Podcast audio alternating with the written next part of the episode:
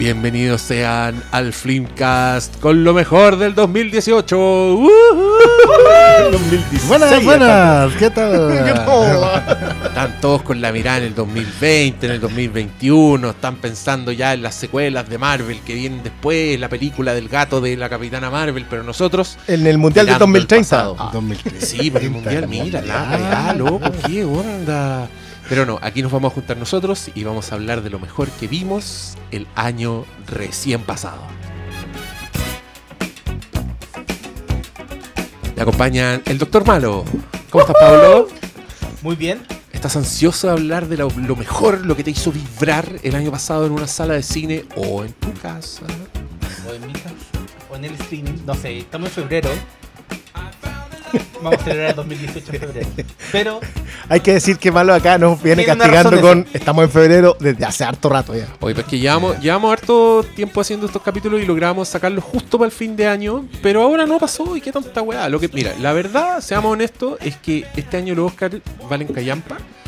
Entonces nosotros decidimos esperar un poquito para que, pa- pa que no se frustren, para que de verdad celebren las buenas películas, esas están en esta lista. Usted no diga ahí, ah, los hueones, ¿cómo no nominaron a Hereditary? Aquí estamos, aquí vimos Hereditary. Esperamos.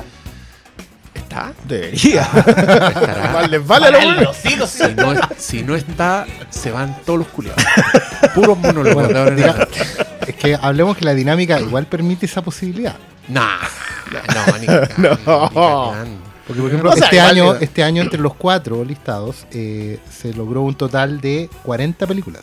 ¿Otra vez? No, no, pues Tú- antes fueron como cuarenta y tantas. El año pasado fueron más de 40. Ah, mira, hubo más Mira, todo el. Sí. Hay títulos más, más acotadito, más acotadito. Siguen siendo 40. Pero explica O sea, el sistema. Sí, expliquemos el sistema. El sistema es que cada uno de nosotros escoge su top 20. Escogemos 20 películas. Yo dejé algunas afuera. Pensé que no, pensé que no iba a llegar, pero me, me faltaron películas para. O sea, me faltaron números No, yo vi- ¿Hubiera yo- sido el top 25? Yo dejé cuatro fuera que me dolieron en el alma. Nah, a mí no me dolieron porque dije, ya, aquí tanto, sí, una lista nomás. El Briones se toma esto mucho Muy más en en serio, que el serio. resto de nosotros. Con la serie. Digámoslo. semanas. El WhatsApp es una wea insoportable. Oye, pero si uno la vio.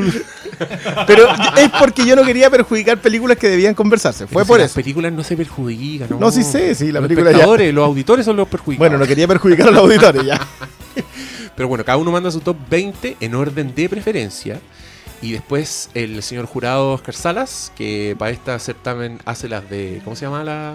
Price Eh, Waterhouse. Price Waterhouse. Price Water- este es nuestro Price Waterhouse. El señor Price Waterhouse. Este es nuestro Optimus Prime Water Close. Claro. Finalmente, después de 30 años después de haber salido del liceo, hace uso de lo que aprendió en matemáticas. Oh. Puntualmente en el ramo de la computación. En el ramo de- Porque en ese tiempo era la computación.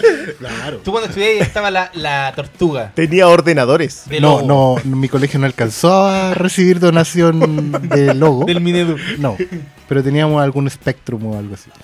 Pero lo que es muy bacán es que solo él conoce los resultados, entonces nosotros vamos a ir enterando recién en qué película, en qué lugar quedaron nuestras películas. Aquí es empieza la quedaron. rencilla. Lo bonito es ¿Alguien va a sacar que ese, ese top algún 20, momento? cada lugar de la lista le asigna un puntaje y eso después se baraja en el Excel por sí solo. Por lo tanto, yo acabo de verlo. Oh. Porque no corro el feed porque pues, la idea es estar, soy parte del... Chucha madre. Venga, entonces eh, tampoco tengo la lista ahí... Puedo haber visto que en el primero, pero mi cara de póker es de Ya. Maverick. Pero bueno, este es un, este es un podcast, este es un podcast muy, Abuelo. muy especial para todos nosotros. Le ponemos más pino. Me demoro más en editarlo y todo. Además, porque este, para este capítulo tenemos dos novedades que no habíamos hecho hasta ahora en este tipo de programas. Es la tercera vez que lo hacemos. Es tercera vez que lo hacemos.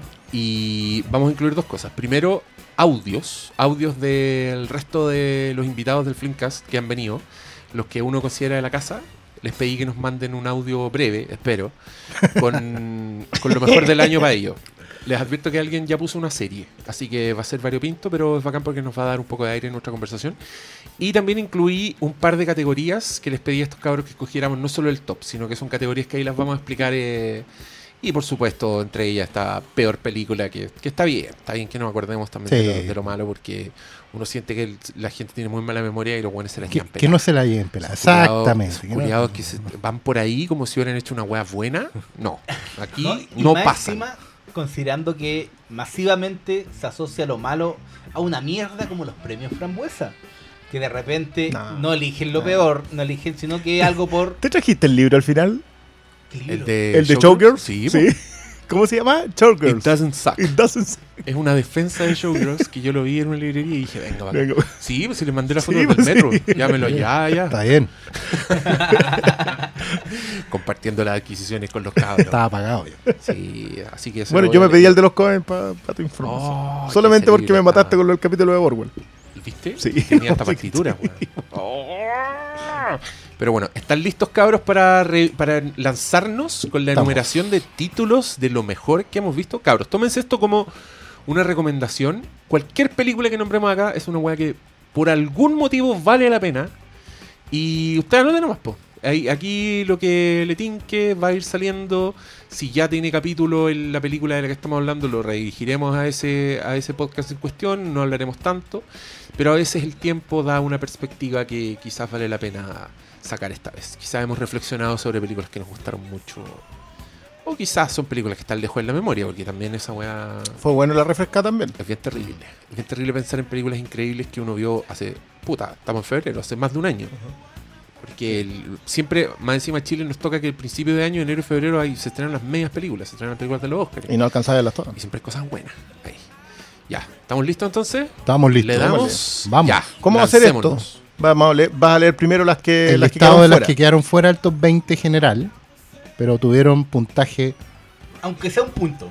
exacto. O sea, la lista total de películas, como les decía yo, entregadas las cuatro listas, los cuatro top 20, es de 40 títulos este año. Las memorianes recuerdan que es menos que años anteriores. Así que vamos a nombrar esas que quedaron fuera, digamos, de la 40 a la 21. Sin expresiones de sufrimiento ni algarabía al respecto. De menos a más, por cierto. De menos a más. ¿Ah? La 40 primero. De menos a más. Ya. Título 40. Ah, pero ya estamos. Estas van a ser las que. No, estas se leen. No, menciones no, Top honrosas. le damos. Desde Ya. el 20. no. Sí. desde el 20. Ya. En el 40 quedó Transit, Oh. oh. ¿Qué, qué es eso? dirigida por una, Christian una Petzold. Ya. Cuéntanos. ¿Quieres decir una frase? Una Mm, frase. eh, ¿Quién actúa? no, no conozco a nadie. Son puros alemanes que yo no sé quiénes son. Ya, ¿y co- ¿Cómo llegaste Pero, pero a esa está buena. película? ¿cómo- Llegué a esa película por Christian Petzold. Ya. Eh, que dirigió. Fénix, Bárbara y Triangle son tres. O sea, él lleva una filmografía de no más de cinco películas, pero es un alemán que ha estado, estuvo nominado con Fénix. Eh, y esta es una, una especie de revisión de la huida de los perseguidos en una Europa fascista. Que es, básicamente similar a cuando tuvieron que huir por los nazis, pero hoy. Ya. ¿Cachai? Está- Transit. Transit. ¿Y dónde Eh, la encuentras? ¿Dónde la No, eso está editado en DVD desde mediados de. No, septiembre del año pasado más o menos. Disponible en. En por supuesto. Perfecto. Supuesto. Ya. Démosle. 39. 39. Mandy. Ya conocen Ya, Mandy. saca programa aquí, pero qué weá, loco. ¿en ¿Qué quedamos? Conversamos la weá. Ya conocen Mandy, a la han visto. Tenemos podcast al respecto. Tiene un episodio al respecto.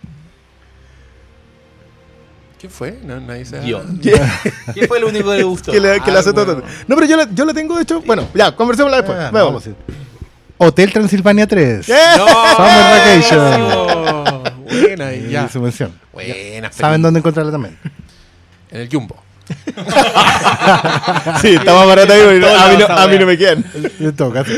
Los perros. Oh, ya. De Marcela Saiz, es ¿cierto? Una gran película chilena con súper buenas actuaciones. Que yo de verdad creo que son de, la- de los mejorcitos que han hecho los protagonistas, que son la Antonia Segers y Alfredo Castro. Y decir Ya. que una de las mejores actuaciones de Alfredo Castro es decir harto. Y es tremenda película. Es de esas películas que son como post-dictadura, que te hablan de la dictadura, pero que te hablan más del daño de la dictadura en un país donde todo funciona, comillas. En la beta de Aquí no ha pasado nada. Y muy bien actuada, muy bien fotografiada, buena película chilensis. Eh, qué bueno que haya entrado a los top. Disponible en. Sí, en Fílmico también. En Sí, film sí, también. está disponible no en el. Jumbo. No, no porque es española. Ah, mira. La edición es española. o No la ha sacado edición acá en de- América. claro, No ha salido. Ya, vamos. The Florida Project. Yeah. 30 y, ¿Cuál es esta? Esto es. 36. 36. ¿37? Es que acá no, tiene, acá no tienen número, digamos, pero Ah, están, ah, están ya, ordenadas, perfecto. pero no tienen Ya, número. Sí, Está bien. estamos en el. 30 y... Ya, pues esa película yo creo que es buenísima, ¿no? ¿Quién- ¿Alguien más la puso? Yo la puse en mi, en mi listado. Sí, a mí Sí. me encantó. Muy bonita. Yo también la puse. Hola amigos del Filmcast, estoy muy ansiosa por escuchar el podcast de las mejores películas del año. Y mm, la mía es The Florida Project, que es una película de Sean Baker. Creo que fue la primera película que vi en el cine el 2018 y me gustó mucho, me emocionó mucho, me reí, lloré, me hizo pasar como por toda la montaña rusa de las emociones, como dice Amaro Gómez Pablo. Y creo que fue mi favorita, a pesar de que compite con muchas muy buenas, porque siento que a través de los ojos inocentes de los niños, la película logra explorar un poco la, la miseria humana, capitalista, consumista en la que vivimos en la actualidad de una forma hermosa y compasiva y esperanzada, pero al mismo tiempo terrible y uno sale así como con la guata revuelta, como qué acaba de pasar. Además, creo que habría que haberle dado un Oscar a esa niñita, que es profundamente brillante. Eh, en general, la película está muy bien actuada. William Defoe también hace un papel increíble. Y la foto es bella. Es como, es como un retrato hermoso de la miseria. Em, y cuando uso la palabra hermoso también me refiero a como ser capaces de mirar lo que nos duele y analizarlo, porque a veces cuando está mostrado de una manera muy cruda cuesta demasiado verlo, eso siento. Entonces como la excusa de entrar a través de los ojos de estos niños que están como divagando por el como lo que no vemos de Disney, que sé yo, como el mundo que los turistas que van a Disney jamás van a ver, que es el mundo de los que trabajan ahí, del comercio sexual, de la pobreza más dura, eso narrado a través de estos ojos inocentes que hacen que todo sea hermoso y doloroso al mismo tiempo. Eso, eh, no sé cómo le habrá ido a mi película favorita en el, en el top 10 de los Filmcast, espero que bien. Y nada, les mando un beso a los cuatro, a los cuatro secos eh, y espero que nos topemos el 2019 en nuevos podcasts. Un beso. Eh, hablamos de ella en podcast, creo. Sí, ¿o en, en la Para las revisión de los nominaciones. Sí. Ah, Sí, no, ahí la- Ahí le dimos su oportunidad. Quizás podríamos oportunidad. ya. John, Sí, Baker, está- John Baker tiene más carrera para el futuro, no se preocupe. Teen Titans Go to the Movie. Ah, También el ya, show. También tenemos capítulo. Oye, que hay, va a haber harta película de animación en tratando. Canción inspiracional. Y fue un, fue un buen año de animación. Excelente Sí, año de animación. De hecho, las año. cinco nominadas, olvídate cómo está difícil. Claro, pues, otro año es como que en la nominada hay como ya, dos Disney. Pero de esas dos Disney, una es la buena y la otra es ahí nomás. Pero ahora yo encuentro que la animación estuvo súper bien este No, año. no, y quedando cosas fuera. Si lo- la otra vez me acuerdo que lo comentábamos, quedaron fueron mm, la de Artman, la mm, Early Man. Early Man. Yo la Esa vi. quedó fuera Sí. de, La de vi las con sí. Y, y no, y no digamos que, aunque reconozco que no la he visto, pero lo que vi en el tráiler, yo creo que la japonesa igual no está ahí solo por testimonio. No, no, no. eso Por no- representación. Está, está complicado. Está- Guarda con Osoda, Sí. cabrón. Ya, perfecto. Oye, a mí los Teen Titans me gustan cada vez más. Lo he visto mucho en la tele. No me he repetido la película. Me la repetí una vez y me reí mucho. Lo pasé muy bien. Bien. Yo, yo la vi por segunda vez el- el- ayer en la mañana, ayer sábado en la mañana. No, y, y sabéis que es. puta ¿La viste en inglés? No la he vuelto a ver en inglés. No, Yo estoy no. seguro que cuando dicen Shia LaBeouf, en verdad es otro actor. Es otro actor. Porque es rubio, no se parece en nada a Shia LaBeouf. Voy a, voy a Vamos, sí la tengo. Ya, yo, yo la he visto como cuatro veces, pero. lo- En español. La tengo cuatro veces, pero en Ya, español. sí. siguiente título que no está en el top 20, pero que está en las menciones honrosas. The Killing of a Sacred Deer. Ah, Oh. mira. Aquí tuvimos una de las que se repitieron porque algunos perlas la habían visto, la habían alcanzado a ver para el recuento del año pasado. Y técnicamente se estrenó este año en Chile, así que acá se, se sumó el resto y, y alcanzó a quedar en la. ¿Hay podcast de The Killing of the Sacred Deer?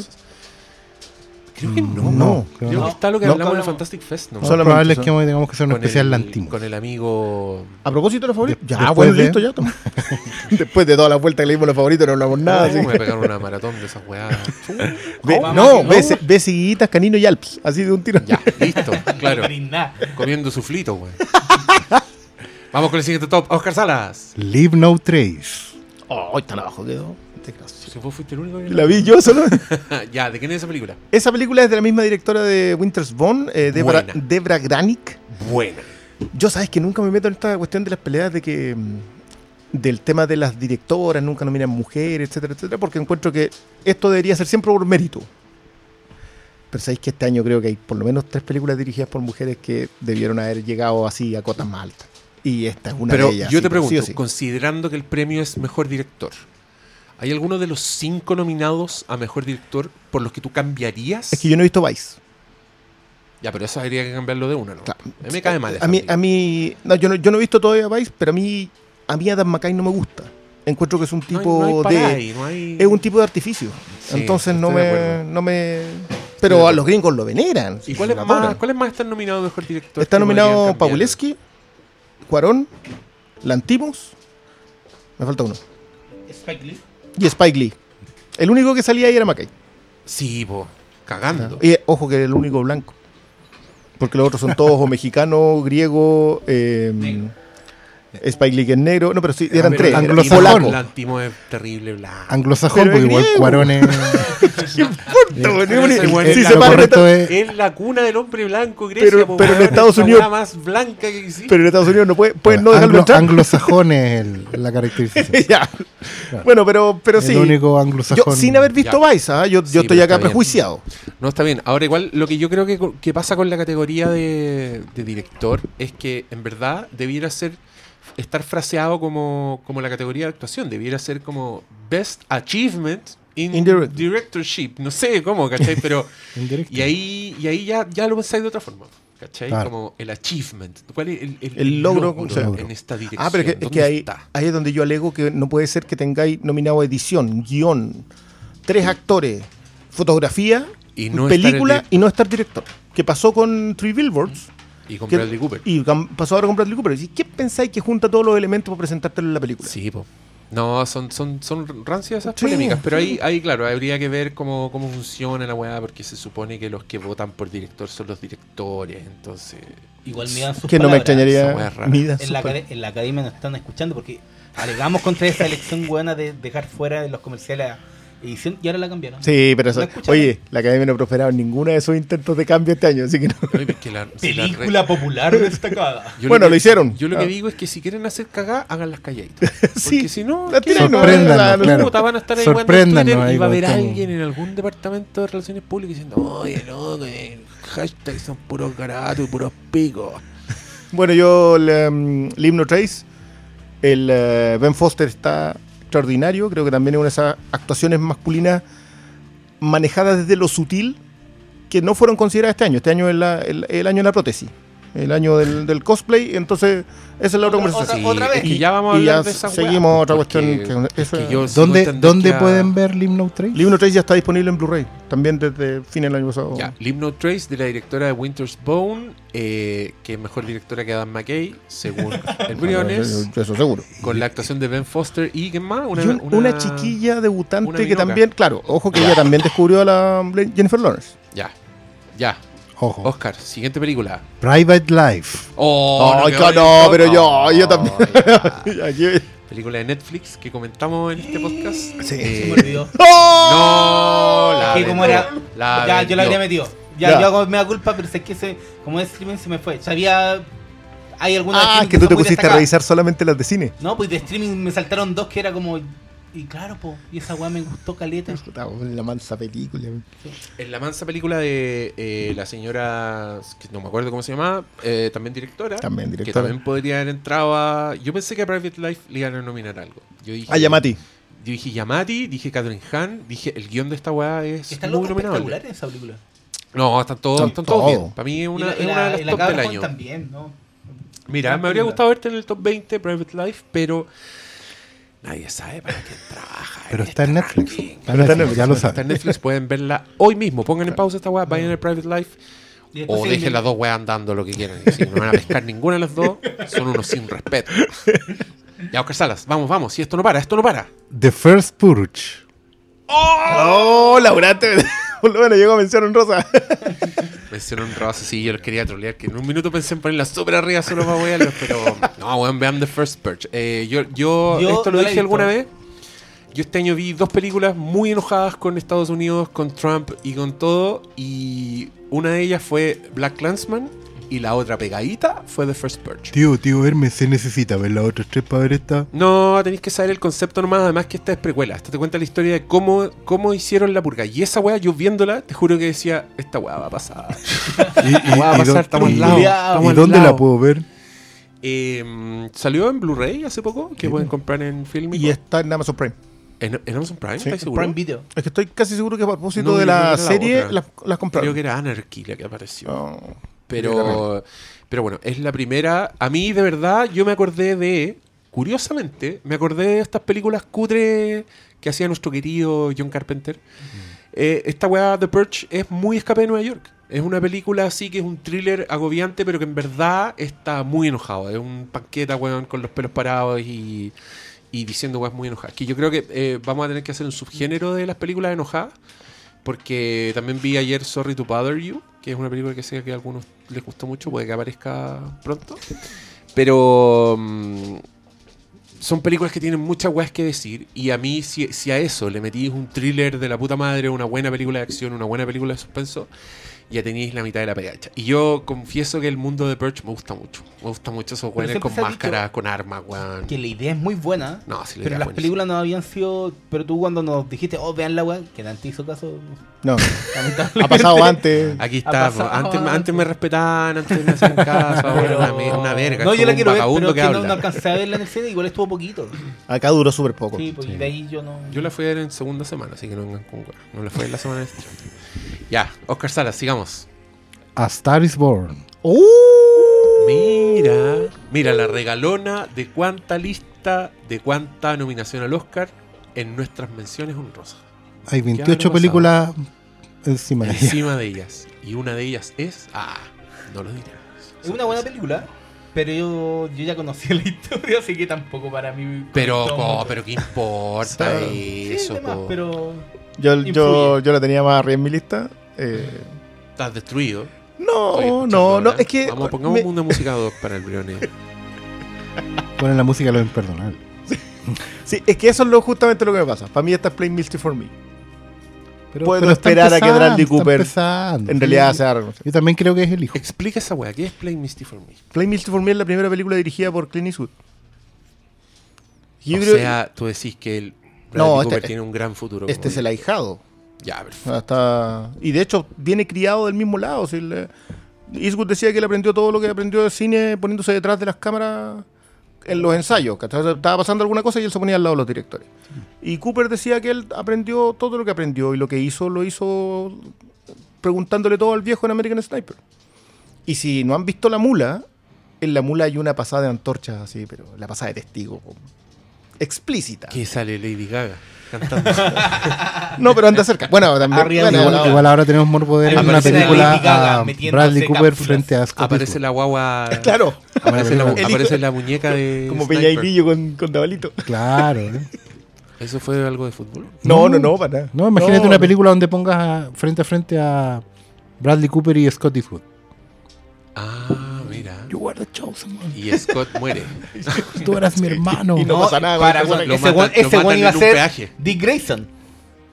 Recuerden, iba a ser Dick Grayson. Le gusta. Ya, pero no este recordemos otro. viejos dramas. Oye, aquí yo también quiero decir, eh, esto cabe para la declaración de principios de todo, que uno no alcanza a ver todas las películas, siempre de, todo el- de- de todos los años. Yo personalmente esta no la vi, fue una de las que se me pasó. Y también decir que este año, por ejemplo, la, mi, mi pega de crítico, cuando me, me pagan por escribir de ciertas películas, creo que tuve mala suerte. Porque vi muchas callampadas. Eh, Te mandaban a fui- la otra. Sí, fui el crítico B. El, el de la otra. Fue como que mandaban al capo ahí a ver la weá taquilla y yo iba a ver los monos culeados. y, Te tocó Big- eh, y los documentales, Claro. claro. Pero mm, y por eso mismo tengo vacíos en mi en mi lista que puede que pasen estas cosas. Puede que el próximo año Pero- diga, oye cabros, Pero eso también, mucha razón. pero eso sobre". también es muy importante decir que en esta lista hemos incluido las que de verdad hemos visto. ¿ya? Eh, No queremos coincidir con otros tops. No. No es necesario. Sí, no hay Y necesitamos validarnos No hay para qué ponerse a las películas de los No. otros top. No, no, y- o inventar que las vimos. Aquí eso no pasa. No, no, weón, y pasa, yo el otro día. Llegó rudo ahí fue. Yo el otro día me tuve con un video de un youtuber en donde textual el culiao leía reseñas de otras páginas. Y el weón hacía esa callampada. ¿Pero por qué, por qué ves youtubers? No, Malo- we- malo. ¿Qué mira, pasa, mano? deja de hacer ¿Qué eso. pasa. YouTube? ¿Estás- ¿Estás pasando ¿Ves un YouTube? mal No. momento? Te aparecen de repente videos recomendados. No, no, no. No. No. No, no es porque yo quería verlo. no es su pega, po, mira, ¿Quieres tú-? Tienes que entender una cosa. Yo veo- cuando veo YouTube, lo- los videos que me aparecen son baby char, char, char, char, Ya, char, obviamente. No otras cosas. Bueno, a mí en el último tiempo me aparecen muchos videos de. De Rápido que pardo, rápido que pardo, rápido que pardo. Es así, soy un guepardo y soy muy buena madre. Rápido que pardo, rápido. Tenéis que ver videos de Eso, solo- calidad, con esos mano. videos sí que andáis viendo YouTube, weón. ¿verdad? ¿Sabías que Weón. los guepardos son súper buenas madres? Yo ahora Pero no el sé. Baby Shark sí, y también. Baby char, char, char, No, weón. Oscar Sara, Oscar Sara está Weón, cagado. a mi ahijada. A Es ma- que yo ya pasé, pero. Puta, weón. Pero bueno, mi ahijada, la única forma es ponerle la canción de Moana, pero de la roca hablando en inglés, no en español. Ah, no en español. Ah, muy bien, pues. Todo el día puedes escucharlo. Sí, impresionante cómo los niños pueden hacer eso. Bueno, por eso Yo, te saldrían yo- esos yo videos recomendados de youtubers. yo estoy viendo Hellbars. Ya van a saber lo que es. Ya Ah, ya, ya. Soy el que va más atrás. Ya, pues malo, únete a la fiesta. No, me. Únete a la fiesta de los pañales. Ni cagando. Me basta y me sobra con mi hija. Eh, La siguiente película. Oye, weón, el, tu futuro hijo van a escuchar este podcast. Sí, Y weón, esta está parte les grabado. Va a doler, van a decir, oh, No me quería. Papá, no querías que yo naciera. Hoy día me mostraste tiburón y lloraste. ¿Y no querías que eso pasara, papá? Le mostraría al futuro, desvaneciéndose. La foto, weón. Mira tu foto. Mañana mismo aparece como un doctor malito así, todo moderno, y empieza a meterle conversa a este weón, porque Claro. viene del futuro a convencer a sus padres que deben hacer. Ya, dale. Ya, ¿En vamos. qué número vamos? Vamos con la siguiente No, si película. no hay número, si no hay- Número, No hay número hasta cuando lleguemos al 20. Dry Martina. Ah, Ah. también fui yo. Esa película es buenísima. Debe tener de los mejores personajes y mejores actuaciones y, y es buena comedia. Bueno, está, está para al lado de Private Life. Midiendo toda la, con, con toda la- la- la- la- los matices posibles, pero es ese tipo de historia. Una historia donde tú ves personajes muy libres, muy entrañables y muy real. Eh, tiene momentos muy graciosos, eh, de harta risa, pero en verdad creo que es una súper buena película. Yo la vi tarde, la vi por placer, no la vi por pega, y igual traté de recomendarla y puse tweets y puse redes sociales. Parece que de repente todavía la pueden encontrar en Cinearte Alameda. y Sí, no- sí aparece. Y sí, y además que el, el director estaba como muy activo con esa weá y el loco mm, hizo funciones con, con preguntas, con, con conversatorio al final. Bacán. Así que síganlo al Che Sandoval. Hizo una película que se llama. película. Eh, Te creéis la más linda, pero es la más puta. Esa es su primera película. ¿Esta es la segunda? Creo que hizo algo entre medio que era como medio secuela de la otra weá, pero, Pero no sé si era. Esto es su segunda oficial, así, su segunda que estrena en el cine. Creo que la otra weá no, no la estrenaron en el cine. Pero puede que me esté carrileando. Pero bueno, es una muy buena película, se la recomiendo a todos, incluyendo mis coanimadores. El siguiente título. Halloween 2018. Ah, mira, apareció en las Apareció. listas. Ya, yo pensé Hubo que cariño. Hubo cariño, sí. Yo creo que. Creo que ahí es cariño. Cariño. No tiene nada de malo. Yo no lo veo. No se dice, yo no fui. Yo, yo reconozco que a mí me gustó mucho, pero creo que con el tiempo me fue molestando más la decisión de, de ignorar la- las otras películas. Encuentro que es el camino fácil. Ah. Si no se lo dejaron pasar a Neil Blomkamp con Alien, no, no sé por qué se lo dejamos pasar a este señor. Es otra Pero gente. es que a- al otro no se lo dejaron pasar porque Ridley Scott dijo: No, weón, yo estoy haciendo mis películas, váyanse a la mierda. Así le fue también, po. Así le fue y quizás por. e-, Pero, pero ahí soy, ¿cachaste el otro día como Team James Nadie. Cameron? Team Nadie. No, pero James Cameron dijo: Oye, voy a hablar como que iba a pensar si apoyaba a Blomkamp. Como ap- apoyó a Rodríguez para hacer la alita. Entonces sí que todavía puede pasar. En una de esas, si alguien ya no. Pero nunca ya dijo que, lo, que ya Pero- había dado vuelta a la página. Pero lo otro que quería decir sobre Halloween es que creo que estamos en la era del- del- de la película del fanfiction. Y esa weá me molesta mucho. Incluyendo el fanfiction bueno que es esta Halloween. Pero con- dicho todo eso, a mí me gustó. Lo pasé bien. La vi dos veces. Pero no la habría puesto. ¿Te lo compraste en Blu-ray? No. Ya, eso lo hice Y, todo. y es fui y pasé por un. Fue la única hueá barata que vi en, Sí, en, un, en un Target. de hecho, Tenían el Blu-ray de de hecho se Halloween. frenó mucho. Sí. Costaba die- 18 dólares y no me la quise comprar. ¿Es por un estreno? Sí, claro, que barato. You were never really here. Yo tampoco la vieron. Yo creo que por eso no estaba más arriba en la lista. Bueno, escúpenos a la cara a la otra, pues bueno. No, no, no, yo creo que no la vieron. No lo estoy diciendo, no lo estoy juzgando. Ah, no. No, La gente yo, no, yo no vi la los cara. perros. La gente no vio la cara. Pero No, retrocedan. pero está disponible- Y No, escuchen y el tono Yo quiero cuando decir- dice. Yo creo que no la vieron. Sí, pero porque este weón el 28 de diciembre vio seis películas. Y una de esas debe haber sido esa. Cinco. Pero también estaba First Man en esa lista. ¿Has visto First Man hasta aquí? Ya, pero lo que pasa fuera del Flimcast se Se queda fuera. fuera, ya. Siguiente película. Call Me By Your Name. Oh, mira. Sí, pues top del año además. Era buena la película. Escuchen ese podcast que hicimos. Buen podcast. Nos quedó Buen bonito, podcast. sí. Fue, Mira, fue- yo creo coincidió que- con Reflimcast porque estaba la tele, me acuerdo, ¿no? Fue el día, es un día Sí, que Sofía sí, fue en la ella- tienda. No estoy seguro. Fue en la tienda. O sea, yo me acuerdo que fue en la tienda, pero no estoy seguro si ese día la tarea hizo una tarea. Pero yo creo que igual ha pasado. Si hubiera sido el estreno más. Habría estado. La tendríamos incluso más. Sí, pero, Pero pero, igual está. fue- Entraba en los listados, Sí. ¿cachai? Sí. Pero no, no era. Se estrenó acá en Chile. O sea, yo la recuerdo 2017. más que otras películas que pasaron en esa, en esa tanda, ¿cachai? O sea, igual está en el 25. Claro. Está- No, igual está cerca del está- top claro, 20. sí. Ya, pero está bien. Pero se nota un poco ahí. que posiblemente el Oscar del año pasado quedó. Oye, el Bien abajo en el doctor Malo tiene abierta su lista y se la estoy que- sapeando. No, no, no, no. ¿Qué estáis haciendo? No, es que estoy viendo que de mi lista han salido dos nombres. Y, yo, y esa Call Me Name yo la tenía súper arriba. Así que estoy viendo que igual tuve más coincidencia con ustedes. Ah. Me han salido dos de las 20. Ya vamos, vamos, Oscar Salas. Sigamos, seguimos abajo. con las menciones en rosa. Este no Seguimos, es el top 24. oficial. No, estamos ya en el top 24. Ya. First Reform. ¡Oh! Película que no alcancé a ver, lo confieso. ¿Quién más no Lo la vio? ¿Quién confiesas. más no la vio? Ah, Yo no la vi. Ya. Ya. Malo tú la viste. Yo la vi Ya. y está en mi top 10. ¡Oh! No, yo creo que es una de las películas que más respeto este año. Creo Oh. que debió haber tenido mínimo dos nominaciones. Yo creo que Eh, la de actor. la- la de actor es un robo. eh, Y tiene- no, es tiene imperdonable una. que no esté. Y tiene solamente mejor guion de Shredder.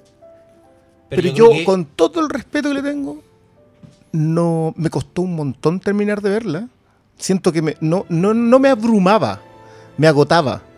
Y eso era fue una diferencia muy sutil. Creo que es una película que se merece podcast, sí No. o sí. O sea, si cuando No, la tengamos vista los cuatro al tiro. Tú dijiste la palabra el robo que no esté. No, no, no, pero lo de Ethan Hawke es un robo. Es un robo. Es un robo. Pero bueno, está Christian Bale gordo. Pero con- bueno, esta es la para mí la otra. Yo, yo tengo, yo tengo tres actuaciones de, de actuaciones que son en ese rango, en la sutileza, en lo no en la exageración, no en el no en, no en el resto, sino en, en que yo puedo leer al personaje en pequeños gestos del actor. Y eso y lo de Ben Foster y otro más por ahí, que ni siquiera me sé el nombre porque es un danés que nunca he visto. Eh, y, y veo las otras nominaciones y gente celebrándola por las prótesis. Ya, ya no sé. Este weón está indignado cuando empieza a hablar así. Me gusta. No, pues está bien, está bien. Si este es el capítulo apasionado. Además, recuerden, lo que no va a haber es capítulo de los. Oye, pero Así que esto es. Yo This is it. recomiendo Sí.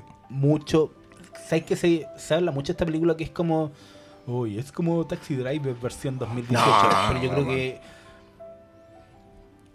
Es que no se parece, pero solo No, yo creo que solo por el, el guionista, el que le dan ese foco. Sí, pero, pero yo creo que el- la más aterrizada de todas es el, un cura rural, un reverendo rural creo que se llama, que es una de Bresson.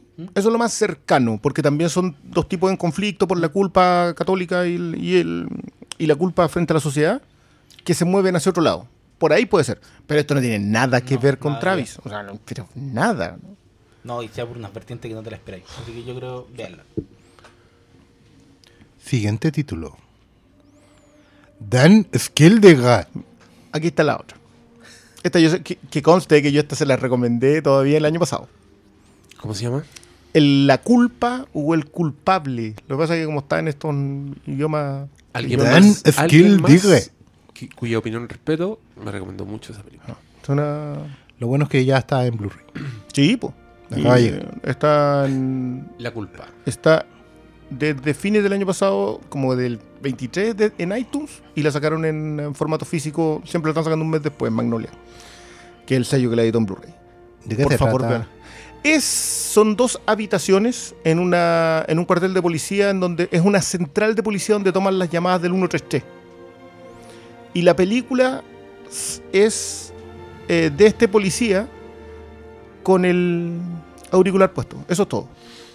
Atendiendo una llamada. Y una pitanza. Mm, Anda no. la raja con vidrio. Bueno, todas las recepciones, todo eso, y el tipo va atendiendo eso. Y eso va escalando. Hay los, de los tres protagonistas hay dos en off. Hay dos que solamente son a través de la llamada. No, una joya. Yo no, yo te juro, debe durar 85 minutos, 90 minutos. ya, me gustaste. Véala, Vendido. véala, al tiro. Al tiro. Si el tiempo escasea. Vamos. Siguiente película. Molly's Game. Oh. ¡Eh, grande pastor! Infaltable, No fue. ¿eh? Esta fue la esté- 24 pa' que mil esté en ese, no fue solo el pastor. No. ¿No? Ah, muy bien. No fue solo el pastor. Pero la pudo haber tenido muy arriba. Pedazo de Sí, po. pedazo ¿Está de en orden? ¿Sabes? Está todo lo que estamos leyendo está en sí, orden. Estamos en el top 22, Molly's Game. Ahí, ahí. Tiene podcast. Retrocedan a ese. Aaron Sorkin. Sí. Hay unos besitos en los pies a Aaron Sorkin que te lo encargo. Eh, Jessica Salas. véanla, véanla. Ay, con esta música. Se puso colorado. Jessica Claro. Salas. Jenny. Rudy. Rudy luchando contra No, este, este no es Rudy. Este es Forrest Gump. la misma, weá. No, eh, Si sabéis que son iguales. ¿eh? ¡No! Ah, son súper iguales. Son súper iguales. Colócate el de Número Rudy. Manso tema el de Rudy también. No, Pero es que el de 21. Rudy es increíble. 21. Oh, ya 21, estamos. ya. Y Esta la, fue ulti- la última del que listado La que última del entró listado en mención honrosa. es The Shape of Water. Ah, ¿y por qué? ¿Alguien la puso? Porque es de febrero de la puse. 2018. Pero todas las cuatro la vimos en el año pasado, po. La vimos en el 2017. Y, Y y nos este- apareció. yo no- me No, apareció, pues el malo sí. no estuvo en esa. Ya estuve. Sí, pues sí tuvimos los cuatro. Fuiste a Yo la la- función no, yo- especial. Ah, yo la no. puse. Yo la puse Porque porque tú yo la no vi fuiste, después. tú fuiste Sí. a ver Three Billboards y no fuiste a ver Shape of Water. Yo la vi después. Muy bien. O sea, Muy bien. O sea, Chip of Water. un año. Para, eh, Chip of Water el año pasado podría haber estado mucho más arriba. Porque lo votamos tres. Eh, más o menos, sí. Sí, podría haber sido. Pudo ser. Pero Pudo ahí ser. está, po, en el 21. Y ahora entraríamos en el definitivo top 20. Ya. Vamos a partir de inmediato con el top 20 para iniciar la conversación.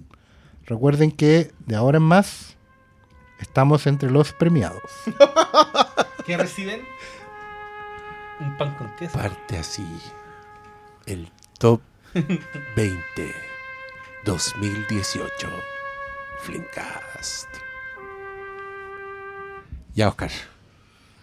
Top 20. Aniquilación. Mitch. Mitch. Mitch. Esa se me olvidó a mí. ¡No! Puta la weá. ¿Viste qué pasa Se con me Netflix? olvidó, conchetumare. Ya, mira, oficialmente podría estar más arriba del 20. Podría.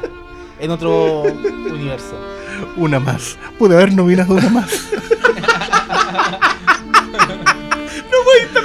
No, ya, bueno. Ya con eso el pastor se consagra, no tiene que hablar más en todo el programa. La mea talla, po, weón. El pastor lo hace otra vez. Necesitamos una cuña para eso. Así como De los creadores de Ray Charles, puede mirar para atrás. Llega. Oh, esto está más. Ya, hablen de Annihilation. Ya, igual top 20 celebremos muy bien. Qué buenas listas tiene este, este podcast. Yo creo que son las mejores.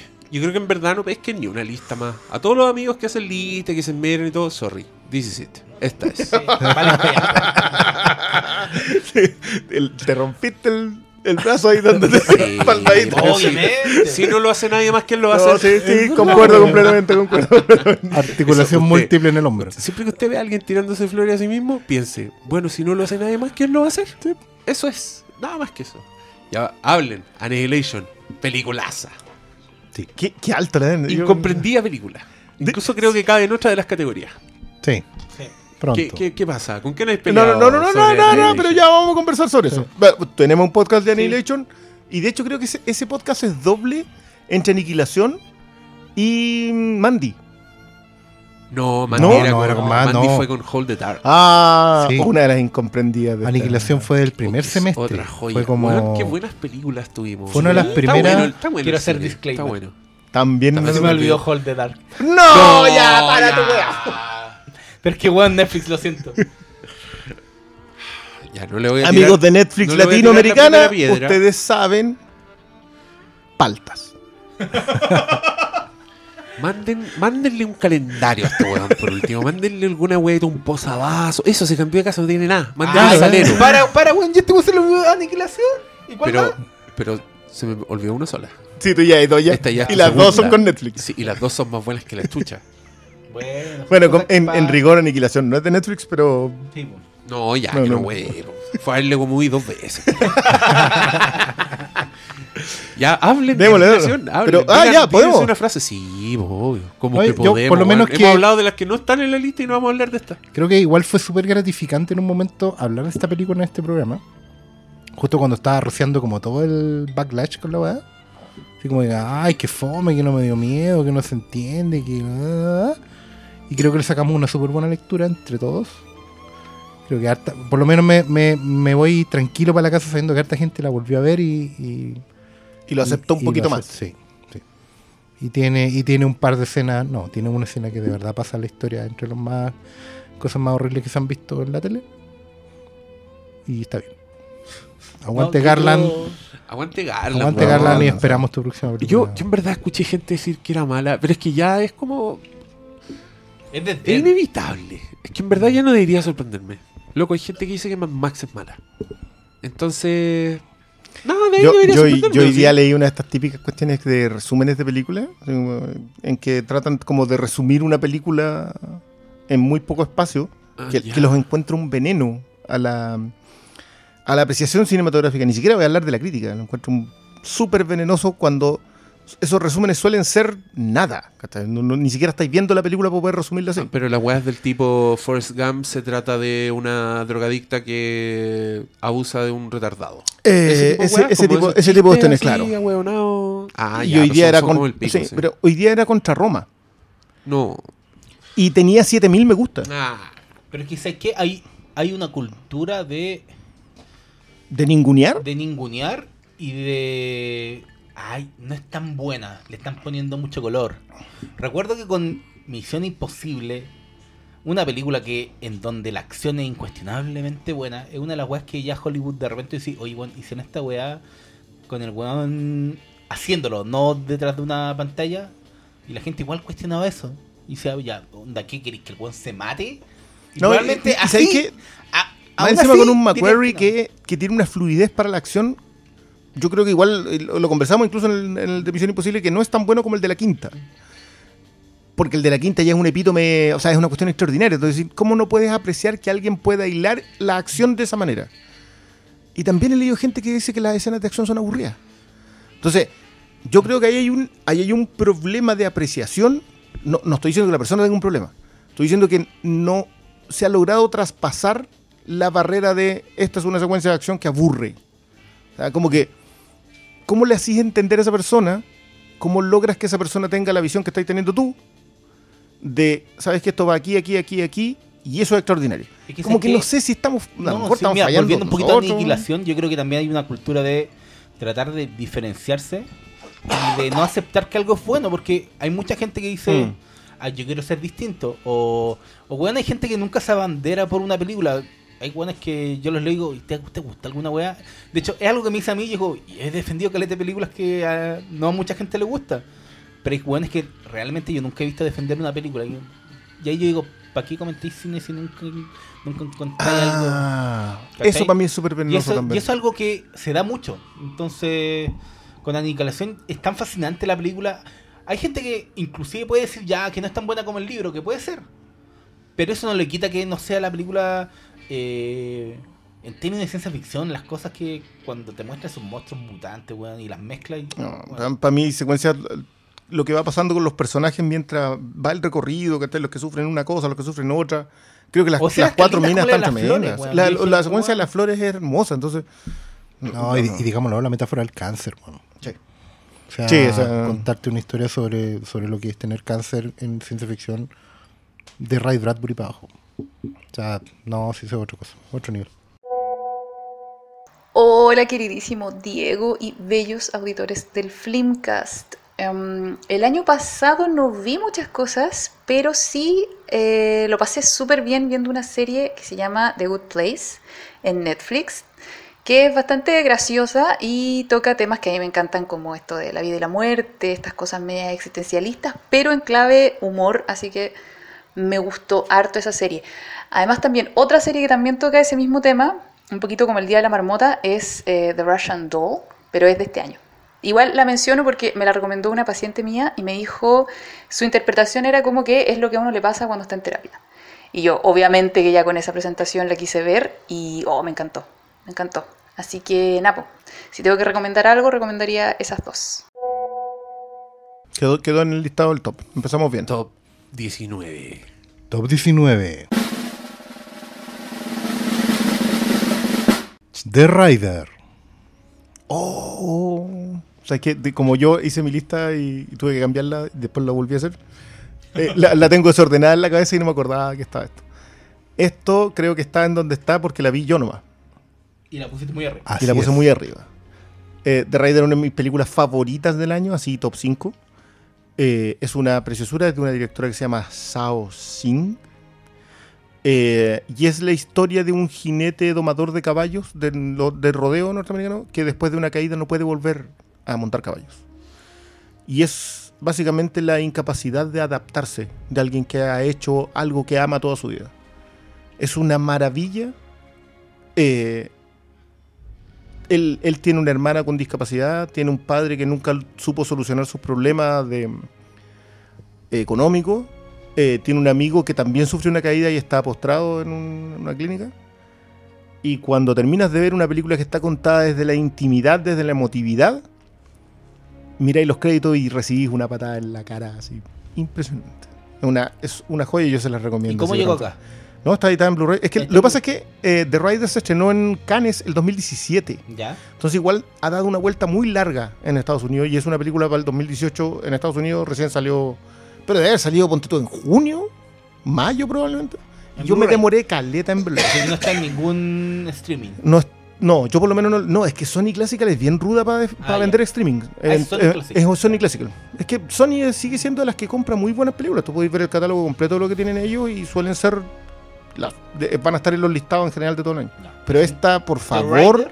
The Rider, véanla. Es una película. un in- No, yo sé que siempre me van a vilipender por mi vulnerabilidad al western. Y sí, esta transcurre en el oeste profundo norteamericano, pero no es un western propiamente tal. Es un drama muy humano. Así que, yo sé, está bonito. Qué bonito que quede en el top 20 a pesar del que tuve que ahí sacrificar un número. Top 18. Tun, tun, tun, tun, tun. Sorry to bother you. Mira, se metió aquí. Miren. Esto es porque la vimos nosotros dos. Que la vimos nosotros Ah, no, pues tú también la viste, pero tú nos Sí, dijiste que no dijo era material. Yo la vi y no la habría puesto en mi top 20. Pero adelante, regocíjense en su recomendación. Es que tú hablaste un poco ya de, de lo fascinante de las historias de que tiene un contexto sociopolítico que tiene es como un espejo de la hora. Yo creo que esta película habla mucho del capitalismo, de lo que pasa en la sociedad oc- occidental en donde es el todo por el todo. Y está centrada en un personaje que obtiene una pega, empieza a escalar y poco a poco se va se va O sea, metiendo per- una pervirtiendo en ella. Y, y tiene unos giros que yo lo aplaudí. Yo creo que el- el- me gustó más el cómo están hiladas las ideas de esta película más que el todo. Entonces, para mí fue un viaje que a mí yo lo pasé chancho. Entonces, Yo para mí esta debería haber estado en mejor guion, en eh, mejor guion original, creo que es, es muy, muy original como guion, porque el abordaje que hace de las problemáticas sociopolíticas norteamericanas y en general mundial, ¿eh? como que no le hace el quite mucho, pero como tiene el, el factor racial involucrado, como hace ese abordaje de una forma súper violenta, es muy explícito en lo que te está contando. no, te No le- con un garrote. Claro, no, no le hace el quite a nada y en un momento se vuelve casi obscena en su manera de contarlo, que es cuando hace como un, un giro, un salto. Que eh, "Qué chucha. claro, y tú decís, Pero- pero, ¿qué onda? ¿Qué estáis haciendo? Pero después le dais una Pero vuelta y- y, y- calza completamente. Sí, Yo y, la y un, muy bien un- esta y un- un aplauso para Armie Hammer, que yo creo que se compromete con un personaje bastante corneta como personaje, pero que le funciona súper bien el tipo. Creo que el remate, en el remate falla Sorry to Bother You, pero para mí igual estaba, yo igual lo tengo en el top eh, 20, porque me gustó mucho ese abordaje más, más crudo al, al tema. Sí, es buena. Esta película está disponible en Blu-ray. Blu-ray. Sí. No tiene ni por si acaso estreno posible en Chile. No. Película- no, la no, y no la no. nominaron a No nada. puede- Película de negro, no. Yo creo que a lo más puede llegar como a un servicio de streaming. Pero. Sí. Oye, pero a mí. pero a no mí- es fácil que llegue porque igual la temática no sé si es tan. No, puede que llegue a Netflix, pero a fines de año. ¿no? Porque la compraron en un paquete. A mí me gustó. eh, estoy de acuerdo con todo lo que dicen ustedes. También lo pasé muy bien viéndola. Eh, es medio agobiante. Es de esas películas de ciencia ficción molesta. Eh, yo mientras la veía dije, esto es African American Mirror. y me autofelicité. Pero Muy bien, muy es bien. más co- es- creo que es más comedia, pero encontré que temáticamente era muy parecida al capítulo de Black Mirror 15 Million Merits. Eh, creo que sea la misma vuelta. Y creo que trataron de meter demasiado en una sola película. Esa, esa weá me pasó. Sí. Sentí que. Puta, se notaba demasiado como la, la- el ímpetu adolescente de la weá de querer decirlo todo. Se nota el debutante. Sí, se y nota, de se hecho nota es el debutante, y creo que no todo funciona tan bien como otras weas. Entonces, pero es buena, es buena. yo- es que yo creo que lo que funciona en la película funciona perfecto. Así que. sí, Véanla, denle una oportunidad. Sí, véanla. De todas formas, véanla. Hola, queridos amigos del Flimcast. Hola. Es la Panchi. Soy la Katy Becker, ella es la Panchi Becker y quiero eh, felicitarlos por este nuevo año lleno de conversaciones y entretenciones y compañía.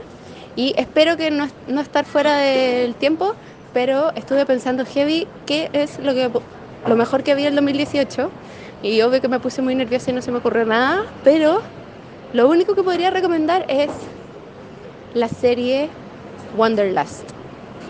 Ahora me entró la duda si se llama Wanderlust, que está en Netflix.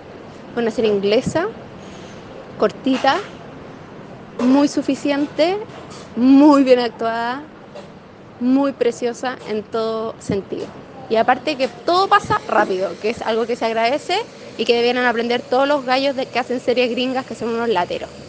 Les mando muchos besos. ¿Cuándo me van a invitar? Adiós. Ya, Pastor. Top Top 17. 17, mira qué rápido avanzamos, weón. Vamos a terminar hoy día.